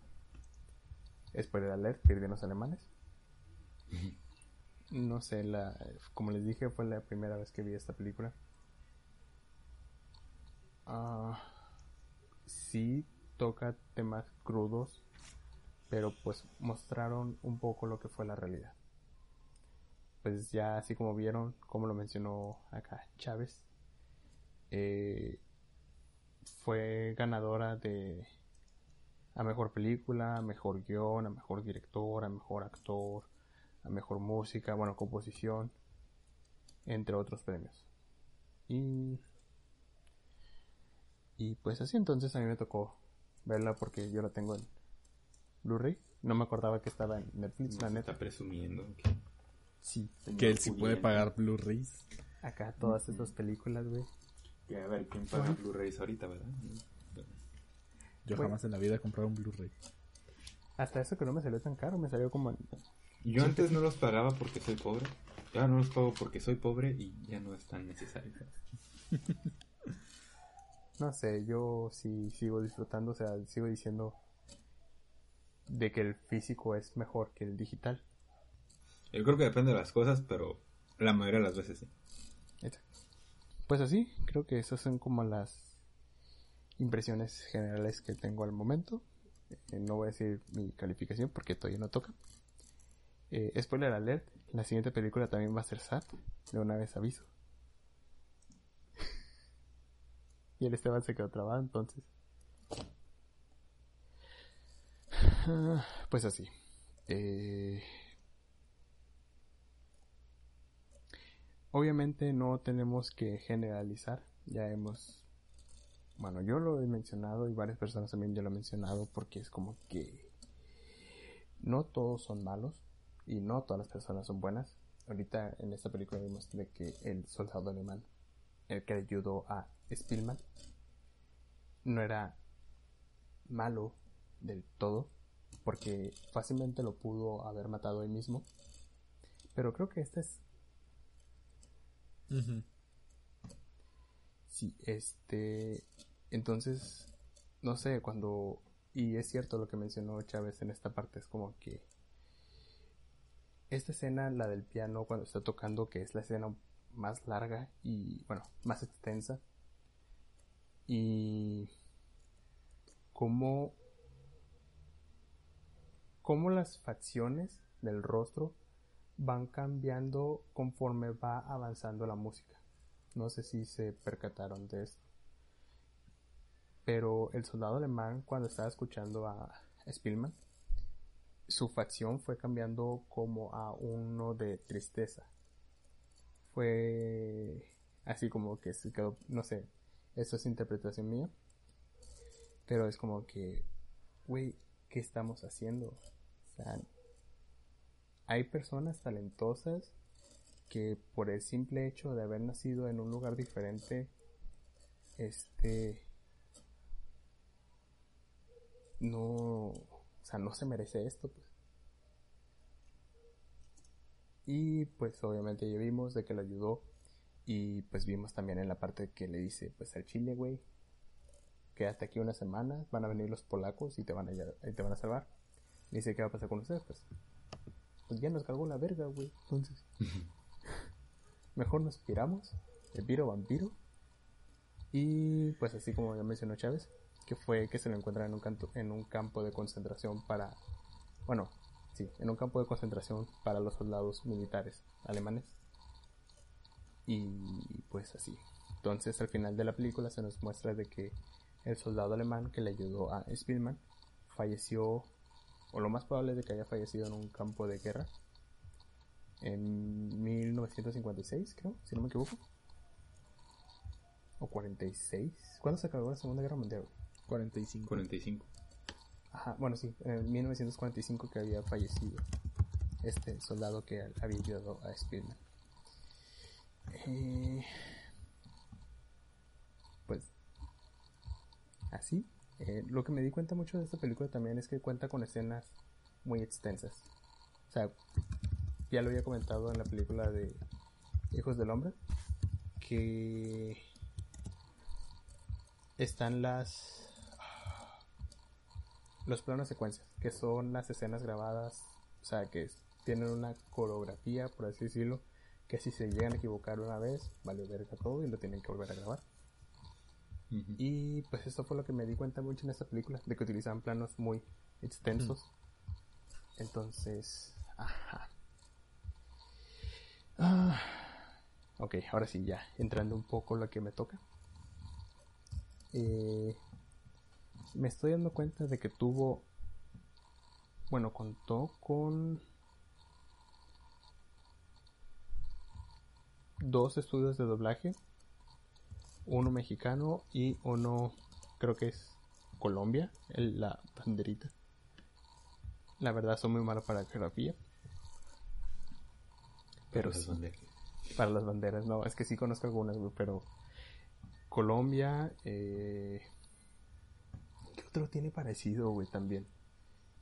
Porque está el, el amarillo, azul y rojo. Y luego también hay otra bandera que en medio tiene como algo que es del mismo color y el mismo. Venezuela. Ah, Colombia, Venezuela y no recuerdo qué otra más. Y pues así, entonces, eh, por parte de Spielman, el que hizo el, el actor de doblaje se llama Rafael Rivera. Eh, sigue, bueno, todavía está vivo, no fallecido, tiene 64 años. Ha participado en... Fue Shura de Shura de Capricornio en Los Caballeros de Zodíaco. Fue la voz de Frederick Little en Stuart Little. El papá, el jefe. Ah, ¿Qué más? Hace mucho que no esa película. Fue el dragón de cuatro estrellas en, en Dragon Ball GT. Fue Moisés en la película de los Diez Mandamientos. Eh, fue el Capitán Fred en Rescatando al Soldado Ryan. Y para los fans de Star Wars fue Newt Gunren un diplomático por parte de la uh, separatistas. madre, puras, puros papeles que no recuerdo sus voces. Recuerdo los personajes, no sus voces. bueno, en, en general, eh, que era algo que lo, no sé si se alcanzó a escuchar en el podcast, al principio del podcast o antes de que empezáramos.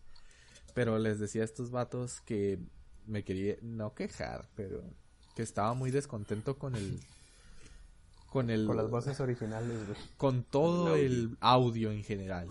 ¿Por qué?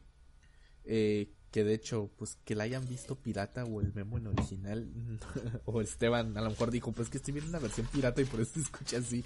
No. no. La película tiene muy mal el audio, ¿por qué? Porque los sonidos ambientales son como 10 veces más fuertes que el audio de las personas. Y de hecho, no es una película tan viejita, o sea, es del 2001, como para que estas cosas pasen. Entonces. Bueno, ahí sí ya. Hay muchas películas que pasan eso. Ajá, ahí pero. pedo, porque sí, porque sí en Blu-ray se escuchaba muy bonito. Sí, ah, bueno, a lo mejor en Blu-ray lo, lo acomodaron. Pero al menos incluso. escuchaba mal. ah, bueno, entonces Netflix al chile cambia tu versión porque está muy fea. De las pilas, papi. Eh, porque se escucha muy mal, o sea, se escuchan más la gente que está corriendo atrás de, de estos, de los protagonistas que los que están en escena hablando. Y, y de hecho dije, iban como los primeros 30 minutos de la película y dije, no, ¿sabes qué? No puedo, no, no puedo, voy a cambiar la idioma. Dije, de seguro en inglés, que es el idioma original porque es una película británica de, de Reino Unido, eh, dije, a lo mejor se va a escuchar mejor. Dije, se va a escuchar mejor, es el idioma original. Y lo cambié y se escucha exactamente igual. y dije, chale, ya valió. Su perra madre, exclamó. Y luego dije, está en japonés, dije. Bueno, ya que estamos. cuando le empiezan a disparar, llámete Kudasai. ya. Y le intenté, dije, la puse, se escuchaba mejor, pues dije, no, no, no puedo ver películas en japonés, dije, lo siento. Sí, y la, la regresé a español. Una experiencia muy extraña. sí, la, la regresé a español. ¿Has escuchado Betty la Fea, güey? Bueno, la, la serie original, la colombiana, ¿En japonés? ¿En japonés? No. Güey, ¿has escuchado El Chavo del 8 en japonés? Güey, son joyitas. O sea, fuera de pedo, son joyitas, güey. No, es muy entretenido. Es muy entretenido. Es muy entretenido. por los doles, ¿sabes? Sí. bueno, final de, de, mi queja. No lo vean en Netflix. Miren en otra plataforma donde se escuche mejor. Raza. Compren el Blu-ray acá. Hey. 100 pesitos. Eh, ay, sí, cierto, güey. También es la escena del meme. Cuando le empiezan a disparar y de repente sales como que. No disparen. Dice, ¿qué estás haciendo? Es cierto, fue meme. Ah, sí, fue meme, bro. Dice, pero fue muchos memes, güey, de diseñador gráfico, de cineasta, o sea, más que nada como de las carreras que no son como tan común o no tan bien pagadas aquí en México, güey. Esperen, soy psicólogo. ¿Y por qué estás buscando? Tenía hambre. Tenía hambre. Sí, sí, sí. El, papel, el papá de Spielman, Samuel Spielman, dobló. Bueno, la voz fue Paco Mauri. Que. Mauri. Mauri. Tiene 75 años actualmente. Así fue la voz de Jiraya en Naruto. No. Fue la voz de ese sí lo Fue la voz de Samuel Spielman en El pianista, güey. Ah. Güey, es que, o sea, ahorita como les digo, trato de mencionar como las voces que puedan identificar. Identificar. ¿Cómo se llama? A Paco Maurí. Es que más que nada, es que son más que nada como los... Ah, fue el maestro Roshi, güey, en Dragon Ball Evolution. Okay, Es Jiraiya, bro. Fue la voz de Plo Koon en Mr. Fantástico en la, serie viejita, bro. Salió en Shaman King. Como la voz de Pitra. Ahí para los otakus. Y pues estoy buscando. Es la voz de Mr. Bean. Que hay una nueva versión de Shaman King, que está en Hay una versión de Shaman King. Esperamos que todavía... Ah, no, sí, todavía va a seguir en emisión cuando salga este episodio. fue juez de distrito de Los Increíbles 2. Es, la voz del papá de número uno, güey, en Los Chicos del Barrio. Sí. Y... Eh, de aquí... Ahora, y el mandarín en Iron Man 3. El Iron Yo creo que con esa se... se una idea. De aquí la hermana, o creo que es la jefita. Sí, es la jefita. Ed, Edwarda Spillman, que la voz fue Loretta Santini. Tiene. Güey, que, o sea, no ponen el. ¿Cómo dices? No ponen la edad. es cierto de que en una mujer nunca le tienes que preguntar la edad. Y no lo pusieron. Fue la voz de Edna Krabappel en Los Simpsons de la temporada 1 a la 15, cuando eran buenas. Eh, la voz de Carlota Pickles en Rugrats. Ah, también fue la voz de la señorita Slovak en Hey Arnold. Ah, fue, la, fue la voz de la mamá de Sam Pocket, Pam Pocket en iCarly. Ha salido también en La vida moderna de Rocco, Las aventuras de Tommy Jerry, Los cazafantasmas. Para los que vieron la película Los Gremlins, fue la señora Deagle en el doblaje mexicano. Y pues así. Según yo, el doblaje de South Park es americano, ¿no? ¿El, el doblaje de qué? O sea, el doblaje de South Park es un estudio de doblaje que está en Estados Unidos. No tengo idea, bro. Les mentiría si dijera que he visto South Park.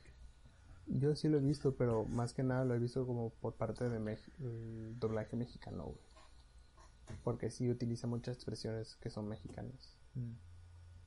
Mucho nacionalista. Eh... Ay, cabrón, me equivoqué. La voz, bueno, el hermano el Henry Spielman, Henrik Spielman, que, la neta sí lo habían partido en su madre, güey. Chivato. Ah, el actor de doblaje se llama Jesús Barrera. Eh, el actor Jesús Barrera que falleció en el 2016 a la edad de los 58 años por cáncer, cáncer pulmonar. Fue la voz de Reds en Toy Story. Fue la voz de Cusco eh, fue la voz de Luke Skywalker en el redoblaje, fue la voz de Pegaso en Los Caballeros del Zodiaco, es la voz de Genki en Shrek. ¿De quién? ¿Ah, de Genki? Fue la voz de Flick en Bichos. También fue la voz de, bueno, para los otakus, Kintoki en Kintama. La voz de Vidara. Mm fue la voz de Chien Po en Mulan, el gordito. También ha participado en Slam Dunk, Rápidos y Furiosos, bueno, participó. Eh, también fue la voz de Luis Telly en Los Cazafantasmas y sus versiones perdidas. Y la voz de Jason Bourne en La Supremacía Bourne, para los que han seguido esas películas de acción. Y pues creo que sería todo por mi parte. Esteban, cuéntanos qué te pareció. Ay, cabrón. No deja que pase el avión. Hijos de su chingada madre. Bueno, espérate, en lo que pasa el avión, déjame aterrar un libro que quiero mencionar al último. Ahí sí. A ver. Quita el libro. Ok. Lo voy a mencionar al último porque, o sea, no es precisamente, no tiene nada que ver con la película, pero sí con la guerra y la psicología. Entonces, mm, ¿por dónde empezar? Ya lo dijo Chávez, es una película muy fuerte. O bueno, eh, sí, fuerte por momentos, ¿no? Eh, algo que me impacta, y es empezando la película, es la naturalidad de los personajes al hablar mientras están siendo bombardeados. Al principio que de repente los bombardean y está este güey en el estudio, está grabando y está el otro güey como al otro lado de la cabina diciendo, güey, córtale, nos están bombardeando, ahí muere. Y este güey terco de, no, no, no, yo aquí todavía, todavía puedo, ¿no? Hasta que ya explota una bomba y truena el vidrio el cristal en el que estaba. Y es como, no, pues ni pedo. Fuga. Bueno, sale del estudio de grabación, de la cabina de grabación. Y lo que pues, es cuando se encuentra con esta persona, ¿no? Que es la que le termina ayudando después. Como la fan, ¿no? La chelista. Y casual, güey, se ponen a platicar ahí como de, ah, hola, me presento, ¿no? Mi nombre es tal y tal. Mientras los están atacando. ¿Sabes? O sea, es como, güey, o sea, están bombardeando el lugar y te pones a platicar. Es como, entiendo que, pues, oye, te gustó, está bonita, sí, pero pues te están atacando, no, no, como que quieres correr o algo. Es como, no, pues ahí se ponen a platicar hasta que ya llega el, creo que era la pareja o el hermano, el primo, no me acuerdo, de la chelista. Ah, el esposo de la chelista. Y ya llega y la agarran y dice, pues tenemos que irnos, ¿no? Porque pues nos están atacando. Creo prudente marcharnos en este momento porque estamos recibiendo un ataque. Yo digo que nos vayamos a la verga porque si no nos va a llevar a la verga. Porque, exactamente. Eh, pues llega este güey a la casa y es cuando de repente pues se están diciendo, no, pues nos vamos a ir, están haciendo sus maletas, esto, puro pedo, no pasa nada. Es como, ¿cómo? o sea, están escuchando, se están escuchando disparos, se están escuchando bombas, se están escuchando un chingo de pendejas, es como, ah, no hay pedo, yo aquí me quedo, si me voy a morir, me voy a morir en mi casa, ¿no? Es como, hijo de la verga. Y luego ya es cuando de repente pues ponen el radio, es como, pues tranquilos, todo se va a solucionar porque Francia, Italia, no me acuerdo. Está como a echar la mano, no han dicho nada, pero se espera que hagan un comunicado sobre no sé qué chingos, ¿no? Que ahí se calman. Y me puse a pensar como en esta normalización de las crisis, ¿no? El hacerlo normal o hacerlo cotidiano. Eh, ¿Cómo normalizan esta, pues la situación, ¿no? Porque es como, ok, la situación es jodida, eh, es un estresor muy fuerte, entonces lo que hay que, como mecanismo de defensa, digamos, es el hacerlo normal, hacerlo cotidiano y que no sea tan impactante para la persona, ¿no? Es como, y es, tiene sentido, ¿no? Porque, o sea, Chile nadie quiere, a ver, nadie quiere estar en una situación tan culera que no pueda como aguantar. Entonces, como una manera de poder aguantarla precisamente es hacer como, bueno, no me ha pegado a mí un tiro, entonces quizá no es tanto pedo, ¿no? Me recuerda un poco a lo que mucha gente decía cuando recién ocurrió todo lo de la pandemia, güey. Es como, nah, es puro pedo porque pues a mí no me ha pegado, he salido un chingo, a mi familia no le ha pegado y es como, ok, a ti no te ha pegado, a tu familia no, y bendito Dios, ¿no? si crees en Dios, sino pues igual que suerte o como quieras verlo, ¿no?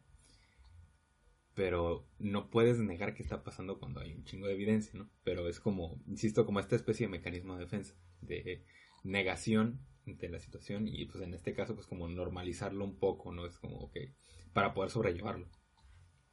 Se me hizo curioso, ¿no? Eh, ya hasta que después la cosa se pone un poco más seria y ya les empieza a pegar a ellos la situación, es cuando de repente es como de, bueno, vamos, vamos viendo qué hacemos, ¿no? Eh, también un momento que se me hizo como curioso, ¿no? Cuando este güey dice, vamos a usar la psicología inversa y yo, ay chinga, a ver, ¿no? es como, pone el periódico encima y es como, listo, ¿no? Ya nadie la va a ver, ¿no? Es como el lugar más obvio y el más pendejo, es como, entiendo tu punto, hijo. Pero tampoco no mames. Pero no sí, pero no. Primer punto, la psicología inversa suele utilizarse con niños. Para empezar, ¿no? No es que no pueda aplicarse con adultos, pero es un poco más complicado. difícil, segundo punto, es un periódico. o sea, pues solo el oficial solo tiene que abrir la puerta con fuerza, güey, para que se haga un poquito de aire y se mueva el periódico y se vea todo el pinche dinero. Que por azares del destino digan, oh, las noticias de hoy. sí, es como... Ah, ah caray. ¿Podrías encontrar otro lugar que sea obvio y que no sea tan... ¿A la vista? No, no, el problema no es que esté a la vista, el problema es que es de uso común. Como... Muy obvio. No, no, no que tenga tantas cosas en contra, ¿no? Como el hecho de que sea un periódico que se pueda volar con cualquier cosa, ¿sabes? O sea, que haga un descuido, haga un movimiento, güey, se haga un poquito de aire y se mueve el periódico. O sea, como esa cuestión es como, que puedes ponerlo en un lugar que esté a plena vista, pero que esté como escondido y que no sea tan manipulable, digamos, ¿no? Pero bueno, ese, detallito, ¿no? Eh, pero bueno, pasan las cosas, ya no voy a repetirlo, Chávez nos contó la historia. Y un punto que es muy interesante, cuando se están haciendo las murallas, ¿no? Los muros. Y cómo le ponen, eh, me, da risa porque es como eh, el sistema de seguridad mexicano, ¿no? Que, que dice mucha gente, el de poner las botellas de vidrio rotas en la, en la parte de arriba del muro. Es como el sistema de seguridad más avanzado que tiene México, ¿no? Entonces me dio muy... No me dio como risa acá, carcajadas, pero sí se me, me acordé en ese momento, fue como, no mames. Pero bueno, es como los momentos curiosos. De la película. Y a partir de aquí ya me voy a poner bien depre, bien sad, porque la película... A ver, estamos hablando de la Segunda Guerra Mundial, ¿no? Entonces, no es el único conflicto que ha sido como horrible. Posiblemente creo que evidencia que no ha sido el peor, pero es el más conocido, por mucho. ¿no? Y las películas que hay que giran en torno a esta temática, ya lo mencionaron, pues suelen ser bastante tristes o duras o crudas, o las tres, ¿no? Entonces, sí, esta es una película muy dura porque te hace ver la vivencia de una persona que estuvo allí en todo el proceso. ¿No? Desde el principio hasta el final. Y que logra, logra salir, ¿no? Pero algunos dirían, ¿no? Como, ¿qué costo? ¿no? Eh, uno de los puntos ya cuando están después de como de que los llevan la por primera vez al o sea como los separan y los meten como en su propia ciudad es lo que mencionaba Chávez no que los hacían como una especie de cerraban el paso y era como una especie de semáforo que controlaban los alemanes ¿sabes? Como estaban como las calles cruzadas y hacían como una especie de... Mm, no sé cómo se llama, no, pues estructura como las madres estas de las casetas, güey, que se abre y se cae y se abre cuando pagas. Las plumas. Pues algo así. Plumas, sí. Pero a nivel de... Pues, es que era... Decían que era como una calle que interrumpía la ciudad porque tenía que pasar el tren por ahí. Y... Y esa escena está no sé, güey, a mí me dio mucho coraje. Hice coraje a las la primera mitad de la película, quizá un poco menos de la mitad, pero al principio de la película hice bastantes corajes. Por ejemplo, en esa escena, güey, que están pues de ese lado y es como no pueden pasar porque estos güeyes no los quieren dejar pasar, es como, no, pues te esperas. Y en lo que se esperan, estos güeyes llegan, ¿no? Y es como, ¿sabes qué? Estoy aburrido, ¿no? Ponte a bailar tú. Y es como, no puedes decirle que no, que tiene un arma, ¿sabes? Es quien tiene el poder y es un poder muy fuerte, ¿sabes? No es cualquier güey, no puedes ponerte al brinco. Culero, pero cierto. Y es, es eso lo que me da coraje, ¿no? Ese como impotencia, porque es como. En situaciones iguales, alguien te quiere ordenar algo, es como. ¿Quién te crees, no? O sea, ¿por qué? ¿Por qué debería hacerte caso? Y en una situación así, es lo mismo, porque, o sea, no hay ningún motivo por el que tengas que hacerle caso, pero no puedes no hacerle caso si quieres seguir vivo, ¿no? Si quieres mantener tus probabilidades de estar vivo. Y es molesto y es como, incluso, o sea, si te toca a ti que te digan, hey, ponte a bailar o, plomo, ¿no?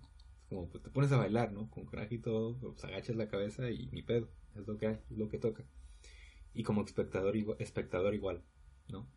Te puede dar coraje que traten, porque mucha gente, o sea, eran muchos viejitos y era gente que también un güey que andaba en muletas.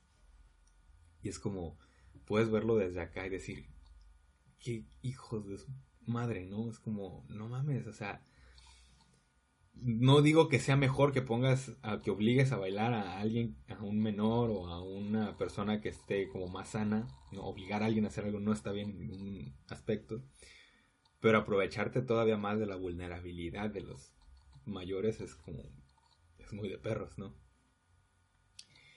Entonces por eso esa parte y varias partes me, dieron mucho coraje, ¿no? Entonces está, estaba muy culero. Y difiere un poco con el hecho de que mencionan que al, principio no hay tantas partes como tan crudas o que no hay partes crudas. Porque en muchos momentos se ven cuerpos ahí tirados. O sea, la primera vez que se ve un cuerpo yo dije, güey, ¿qué pedo? O sea, hay un muerto ahí. ¿Sabes? Y la actitud que toman también es de... Sí, es como... Un lado, ¿no? No, por un lado, es como... Lo más normal, ¿sabes? Y va esta parte otra vez de normalizar. Bueno, es que por uno tienes que normalizarlo porque es como... Es la situación que está pasando, ¿ok? no puedes tampoco meterte, involucrarte tanto en, en eso, porque es como, o sea, te vas a desgastar demasiado intentando, si quieres llevártelo a enterrarlo, y luego es un lugar, no hay dónde enterrarlo, ¿sabes? Todo era como concreto, y no puedes salir de las murallas, que pues una ciudad hecha para los judíos, hecha para los judíos. Eh, entonces se me hace, sí se hace muy como fuerte o crudo en, esa, en ese aspecto, de pensarlo bien. Es gráfica también por momentos, como lo fue La tumba de las luciérnagas y como lo fue Hijos del Hombre. ¿no? O sea, el ver los cuerpos, para empezar, es duro. Y cuando de repente les prestas atención y ves que están en los huesos los cuerpos, es como... Mm, ¿No? Y cuando ves también que también hay cuerpos de niños, es como... Bestia, güey. Entonces, sí tiene sus momentos muy heavy. También cuando está en el hospital y están quemando los cuerpos. O sea, llega un punto en el que también tú como espectador lo empiezas a normalizar y utilizas esta como barrera de decir, ok, esto es una película. Esto no es, no son personas muertas de verdad, ¿no? Porque hay muchos, hay muchos cuerpos. Entonces tienes que usar esta barrera para de repente no caer en como demasiado estrés o ansiedad incluso, ¿no? De pensar que esas cosas pasan o que pasaron. Pero cuando te pones a pensar y dices, ok, eso es una película y está bien. Pero es, una película basada en cosas que realmente pasaron. Y es ahí cuando de repente te pones a pensar y es... Es eso lo que hace que este tipo de películas o basadas en este momento histórico sean tan duras, ¿no? El ponerte en la piel de cualquiera de estos personajes el protagonista me da como penita, ¿no? No sé si pena es la palabra correcta, ¿no? Pero sí me da cosa, me da sentimiento el ver la historia, ¿no? Al menos la historia que te cuenta la película. Porque ya lo dijo Chávez, ¿no? Es una película basada en hechos reales, pero no es un calco tal cual de lo que pasó paso a paso. sabemos que en esta clase de adaptaciones suele haber muchos cambios. Entonces, igual, puede que no haya sido así tal cual, pero la historia que te vende es bastante, pues, cruda, ¿no? Al principio es como, te digo, esta actitud de, pues, ni pedo, me muero aquí en mi casa y chingue a su madre, ¿no? Pensando que la guerra está más lejos de lo que parece, ¿no? Y, pues, cuando la, la guerra se empieza a acercar más rápido de lo que se creía, eh, las cosas empiezan a cambiar, ¿no? Su actitud empieza a cambiar, le pide favores al otro compa para que suelten a su hermano, como el pago a su hermano, pues reclamándole, diciéndole a qué chingados te metes, ¿no? Esto era asunto mío, no tienes nada que ver con esto, y es como, tú estás loco, ¿verdad? Tú estás tonto, ¿verdad, hijo? Pero es su hermano, ¿no? Y es, también algo que, pues, como que nunca le digo, es como, ¿por qué haces esto? No, no, no te pedí que lo hicieras, es como, güey, es mi hermano, chingada madre, ¿no? Pero bueno. Eh, una escena que se me hace muy fuerte es cuando los salvan, ¿no? Cuando los están llevando al tren y llega este soldado y le grita y lo agarra y lo saca de la fila. Y este güey se intenta reintegrar a la fila porque ahí es donde están sus, ¿sí? sus papás, sus hermanos. Y hasta que este güey le dice, güey, ¿qué estás haciendo? No, o sea, te acabo de salvar la vida, o sea, vete. De repente, pues ya no le queda de otra. O sea, en ese momento de pues crisis, ¿qué hago? ¿Me voy con ellos? ¿Me voy? ¿Aprovecho esta oportunidad? ¿Qué es lo que tengo que hacer? Y pues gano un poco más el lado de supervivencia, de ok, me voy. Pero también está bien triste ver cómo el papá lo ve y se despide, güey. ¿Sabes? No es como que se quede quieto, no es como que lo busque, o sea, le da señales, le dice, bye, ¿no? Es como, se despide. Tú ya sabes a dónde va. Sabes que ese tren no va a un campo de flores, no va a un campo de trabajo, no sabes que no va a mantenerse vivo por mucho tiempo y eso es lo triste. Luego también te dan, le dan su tiempo a la escena porque se ve pues, como él, o sea, se batalla para subir y le ayudan a subir y el resto de familias que están ahí también batallan para subir, ¿no? O sea, los, es que la mayoría son viejitos, güey. Y todos tienen que ayudar para subir y es como... Güey, tú sabes a ¿Mande? A uno lo matan ahí mismo. Ah, sí. golpear con el, con el arma. Sí, o sea, que le pega, y también se ve bien heavy, o sea, que le, o sea, hasta se ve como el cráneo, ¿no? Es como, Y pues ya este güey, pues se pone a levantar cuerpos para que no lo, como para escaparse, ¿no? Y ahí cuando lo salvan, pero pues le quitan todo, ¿no? Pierde todo lo que le quedaba. O sea, ya lo habían corrido de su casa varias veces, ya los habían mantenido en un pequeño campo de concentración y pues lo único que le quedaba era estar con sus familias y ahora ya ni eso, ¿no? Y después de eso es la escena, creo que es una escena como bastante famosa cuando está caminando entre las calles, está todo, o sea, no está todo destruido, pero están como chingos de maletas y ropa tirada por ahí, ¿no? La ciudad pues vacía. Hasta que llega a este lugar como el bar este en el que tocaba y pues se esconde con esa otra persona por como dos, tres días. Y es como pues ver el constante, la constante supervivencia que pues con altibajos, ¿no? Que tiene momentos en los que está comiendo un poco mejor y de repente momentos en los que no come nada, como cuando lo engaña este güey que según le va a estar llevando comida está pidiendo dinero en su nombre. Y pues un momento que le dice, ¿no? Es como, güey, dos semanas, ¿no? O sea, no mames, te tardaste un chingo, ¿no? Es que, ¿qué, pasó? Es como, no, pues es que fíjate que tengo que conseguir dinero para comprarte comida porque pues está cabrón, ¿no? Las cosas no nos regalan. Y ya después eso se desaparece y es cuando llega por pura chingadera, ¿no? La chelista que le dice, veníamos a despedirnos, ¿no? Qué bueno, porque si no ya no, o sea, el güey se hubiera muerto ahí. Y es cuando le dice, ¿no? Pues resulta que este güey pues hizo un chingo de dinero juntando dinero para ti y se lo quedó todo, etc. Eh, algo que me gusta mucho en la película, que es como el único aspecto, no sé, de este, no sé cómo llamarlo, ¿no? pero que noté es cómo hacen este contraste de Varsovia en diferentes puntos del tiempo, ¿no? Al principio de la película, que se ve como la estatua la ciudad todo bonito, luego después lo vuelven a hacer y es como se ve, no se ve mal, pero no hay gente. Luego después ya se ve como con la ciudad toda gris, toda algunos edificios destruidos, y al último todo está hecho mierda, toda la ciudad está hecha trizas y la estatua que se veía todo el tiempo está tirada en el piso, cubierta entre escombros. Sí me hizo muy interesante, como, no sé, me gusta como esa clase de detalles, ¿no? Que te ayudan a ver el, como el mismo lugar, ver como pues, todo lo que pasó, ¿no? En ese lugar. Porque de repente es como ves escena tras escena y te paras un momento a ver como el conjunto. Es como, esos momentos te ayudan a ver como ese conjunto de cómo se vio en general y no solo desde la vida de ese güey. Eh, ok. Los puntos en los que más me voy a tardar. Oh shit. Uno. por si el capítulo se llega a dividir en dos, ya sabemos por qué. Exacto. No, no, no va a tardar mucho, ¿no? Eh, la policía judía. Soy pendejo y escribí policía judicial. Eh, la policía judía.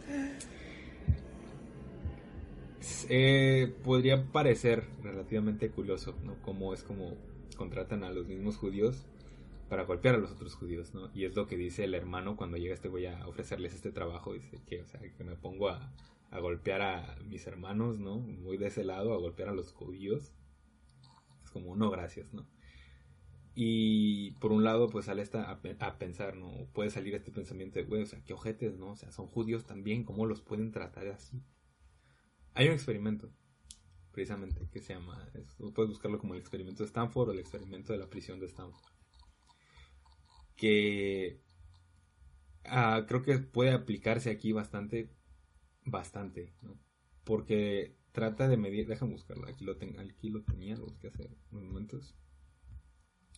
Es más o menos de qué, dice aquí. El experimento de la cárcel de Stanford es un conocido estudio psicológico acerca de la influencia de un ambiente extremo, eh, la vida en prisión, en las conductas desarrolladas por el hombre dependiente de los roles sociales que se desarrollaban. ¿De qué trataba este experimento? Ok. Tienen a dos grupos, ¿no? Un grupo de prisioneros y un grupo de... O sea, son personas voluntarias, O sea, gente que no, realmente no eran prisioneros de verdad, ¿no? Eran personas comunes y corrientes, ¿no? De la vida diaria, que pues decidieron participar en el experimento, ¿no? Los dividieron en dos. Uno, o sea, hicieron como toda una instalación, toda una cárcel, dijeron, ok, ustedes van a ser prisioneros y ustedes van a ser carceleros. Entonces, eh, los prisioneros, eh, pues, eh, iban a ser como todo, o sea, representar la, situación, ¿no? Como, como sería en una prisión. Entonces, al principio, pues eran como tratos, como trato normal, ¿no? Como pues, de repente como que algunos policías intentando jugarle al, al abusado, como intentando como, eh, no, como, siendo un poco más agresivos, pero no tanto, o sea, como jugueteando, digamos. Pero con el paso del tiempo, eh, los oficiales o los que estaban en el papel de oficiales o eh, carceleros empezaron a desarrollar conductas muy heavies. Empezaron a maltratar a los otros participantes, a los eh, prisioneros y o sea, de repente ese maltrato fue aumentando de manera exponencial. Y la respuesta de los prisioneros fue de sumisión. O sea, no, nos como que se rebelaran, no, no, o sea, iban tomando un papel de sumisión porque eran carceleros, ¿sabes? Perdón, prisioneros. Se meten tanto en este papel que terminan como creyéndosela y creyendo que las conductas del otro son correctas porque está en el papel del carcelero, ¿no? Del oficial, del que tiene el poder. Entonces, eh, hasta que ya después llegó, no me acuerdo, creo que era otra persona eh, ajena al experimento que llega como de, afuera y dice, güey, cancelen esta mierda, no mames. O sea, llega y ve como los resultados ya en un punto muy heavy que están diciendo, güey, es que no es que no están, no están actuando, ¿sabes? Ya se están haciendo daño y daños muy feos. Entonces, pues pasa lo mismo, ¿no? O sea, de repente le dan el poder a los judíos, eh, bueno, no a los judíos, le dan el poder a ciertos judíos, ¿no? Como que también ese ciertos les da como un plus de sentirse como un poco más, ¿no? Como que tú fuiste escogido para tener este papel. O sea, tú fuiste de entre toda la bola de judíos, y no lo digo despectivamente, ¿no? Pero como por poner un ejemplo, o sea, tú fuiste escogido de entre todos ellos para ser este carcelero, ¿no? Entonces, como ese poder, esa situación, ese lugar, como que, pues jugaba en contra, ¿no? Bueno, no en contra, pero le daba como este, potenciaba este rol. Como para explicar esa parte, ¿no? De cómo alguien puede ser tan ojete como con la gente que es igual que él, ¿no? Porque se puede. Eh, un punto que también que cuando habló Memo, que le dije que diste en el clavo, ¿no? Que nadie es del todo bueno y nadie es del todo malo. O sea, no podemos ser como tan arbitrarios en eso. Y pues el ejemplo es el, creo que era capitán, o que dijiste que era, ¿no? El alemán, capitán que ayudó a, al protagonista, se me olvidó su nombre, ¿no? pero que ayudó al protagonista, le lleva comida y, le, y lo mantiene a salvo, Y lo mantiene a salvo y no le pone dedo y no lo mata y no dice, hey, aquí hay un judío, ¿no? Eh, pero bueno, estamos viendo también que, o sea, seguía del lado eh, de los alemanes y no sabemos qué actos son los que él hizo, ¿no? a lo mejor lo notamos con un poco más de empatía, o a lo mejor simplemente le gustó la música, o a lo mejor la música lo hizo reflexionar un momento, ¿no? Porque sí es cierto que las expresiones del, del, capitán cambian, pero también las expresiones de Spielman van cambiando conforme se va metiendo en la música, y eso es algo que me gustó mucho. No creo que la canción haya sido puesta como por pura chingadera, ¿sabes qué? Por una de Chopin, la que quieres. Sino que la, yo creo que la ponen por el mismo propósito, bueno, con el mismo punto, o digamos que el mismo objetivo que tiene en Shigatsu no Uso, que es una canción que de repente se pone triste, de repente es intensa y tiene como muchos cambios, muchas eh, alteraciones, digamos, fluctuaciones, y dejamos que pase la vida. Yo pensé que era parte de lo que tú estabas diciendo, güey, no como que poner pausa por un momento.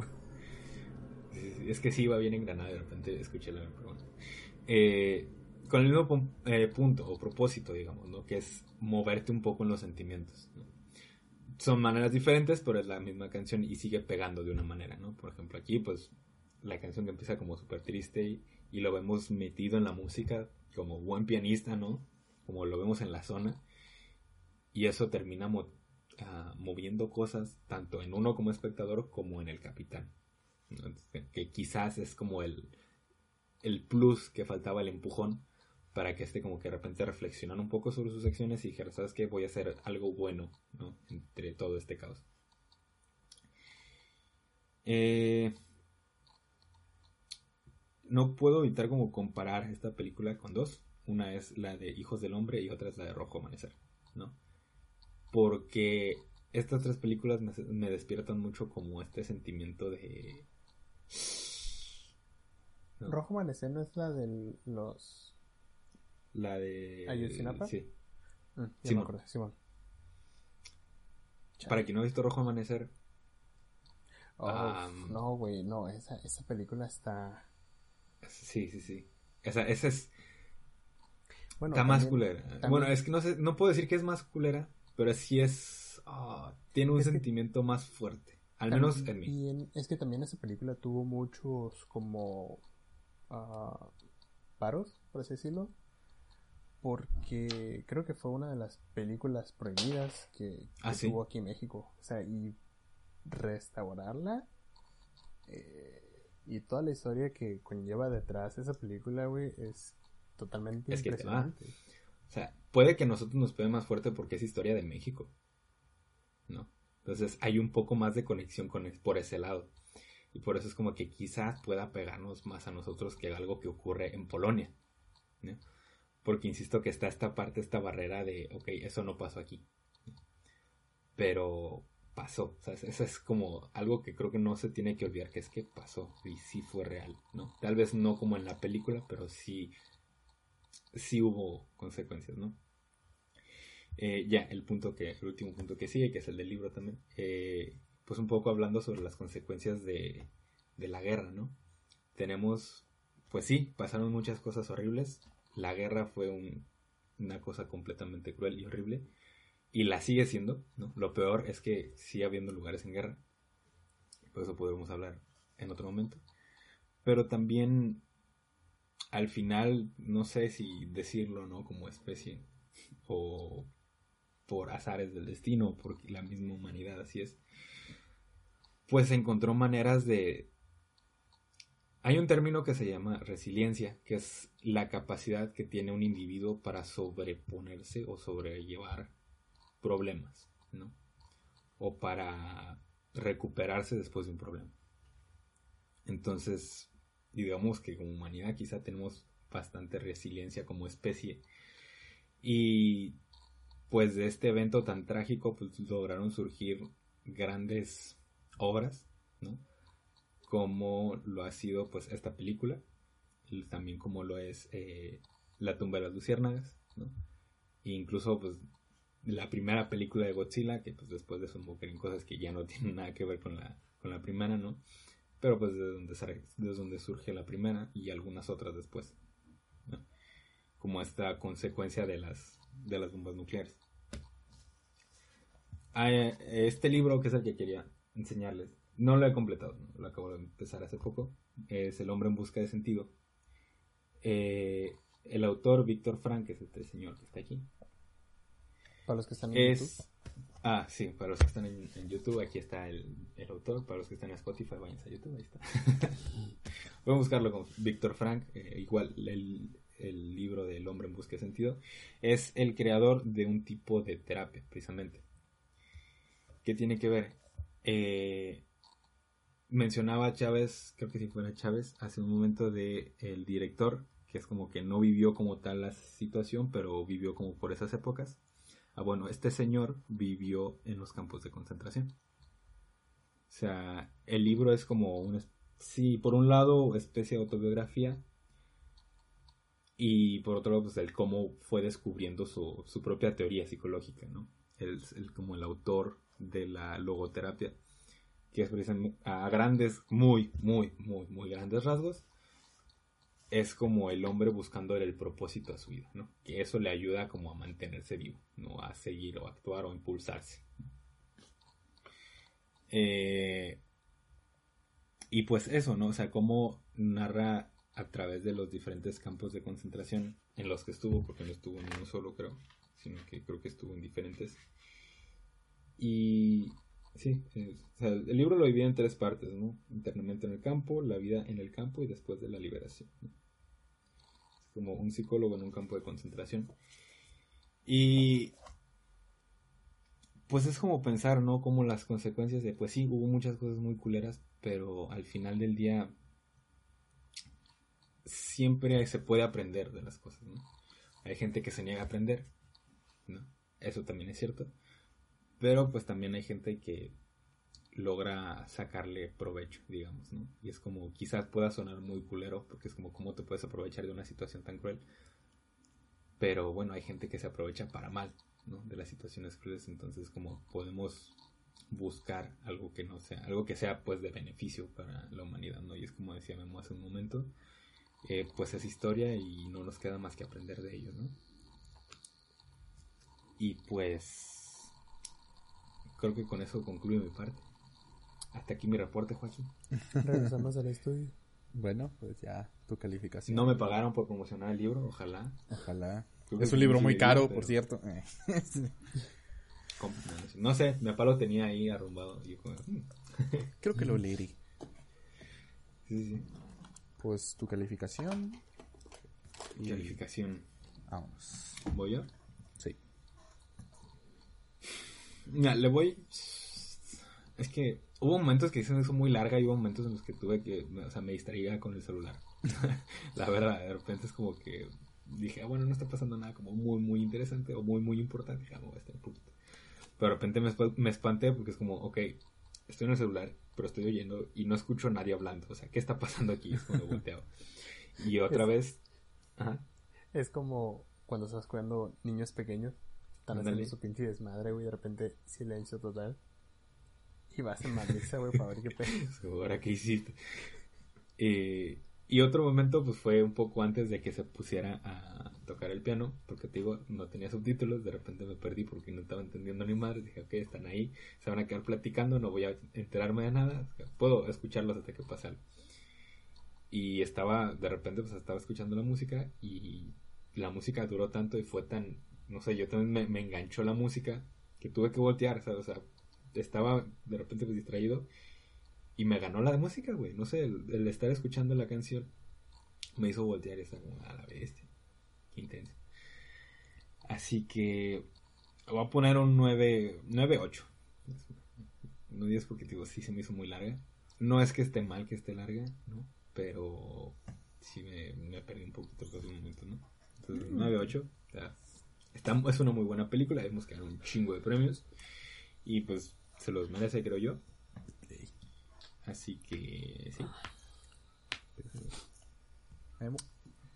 Ah, no sé, yo no tengo problema con ver películas que son extensas o que tengan mucho texto. Y estudié cine. Yo, veo películas de todo género. ah, no sé. Sí es una historia algo cruda. Ya lo mencioné y lo vuelvo a decir esa historia, no lo podemos negar el simple hecho, no es como que podamos taparlo con un dedo, porque no se puede, o sea, es parte de la humanidad. Ah, ya hemos hablado y ya lo hemos dicho, la guerra no trae nada bueno. Ah, y pues así. En general creo que le daré un 9. Es una muy buena película. Mm, no es para todo público, pero sí en cierto punto tendrás, tendrán o tendrán que verla. Bueno, eh, en general que, bueno, creo que ya me escucharon qué opina de la película. En toda la hora que hablé de qué trata. Pero en general se me hace una película bastante fuerte. Eh, ah, perdón que estoy llorando todavía. me la garganta. Está muy fuerte. No, es cierto. Eh, no, la película es, es muy fuerte, tiene escenas bastante crudas. Pero pues es igual que cuando hablamos de la tumba de las luciérnagas, ¿no? O sea, te cuenta la realidad, ¿no? O sea, a lo mejor, como ya mencioné, eh, a lo mejor no está calcada la perfección de lo que sucedió, ¿no? Porque es una adaptación. Pero igual te cuenta lo que vivieron las personas, ¿no? Y no fue nada fácil. No fue nada fácil y te das cuenta de lo que de lo que sucede allá afuera, ¿no? Eh, es una película bastante larga, como igual que Memo, yo no tengo un problema en ver películas largas.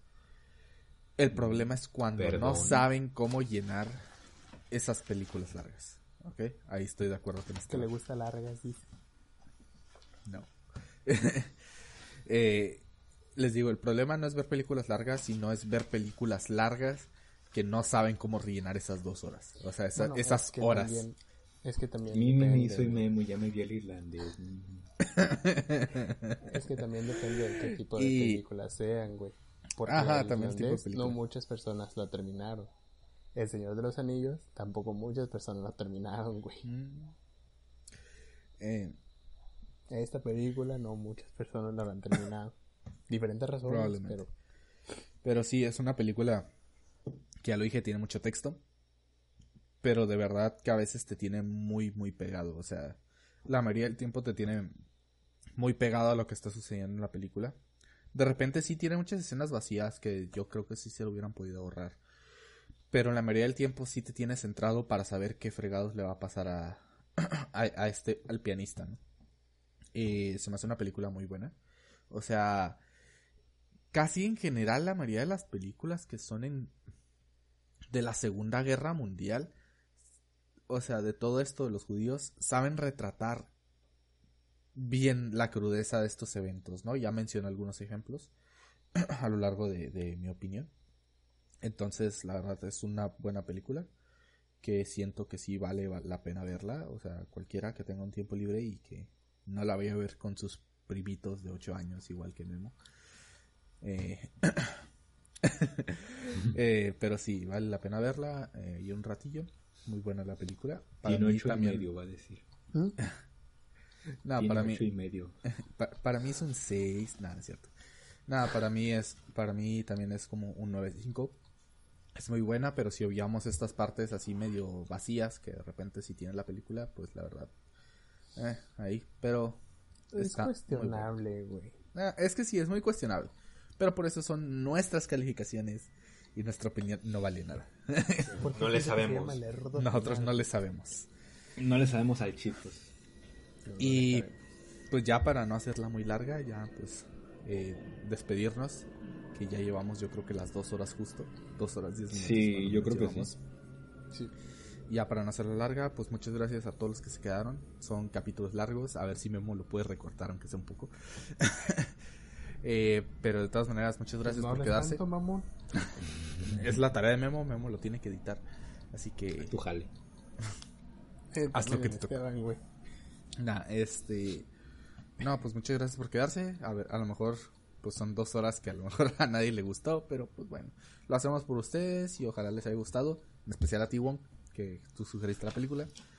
Que estaba eh, chingui no, no, no es cierto. Contexto, Wong es amiga de todos. Sí. Eh, pues gracias, Wong, por sugerirnos películas y si ustedes también de repente ahí se les antoja alguna película que hablemos, la iremos anotando y en una fecha de estas eh, la tomaremos en cuenta para hacer un video. Creo que Roxanne había puesto... Ah, sí, la amiga de Esteban también nos sugirió la película de, de Beetlejuice. Entonces, que también la tenemos ahí... La tenemos ahí en, en nuestra lista. No, no les vamos a mentir, no les podemos decir que el siguiente capítulo puede ser ese o no, pero las tenemos en cuenta, ¿ok?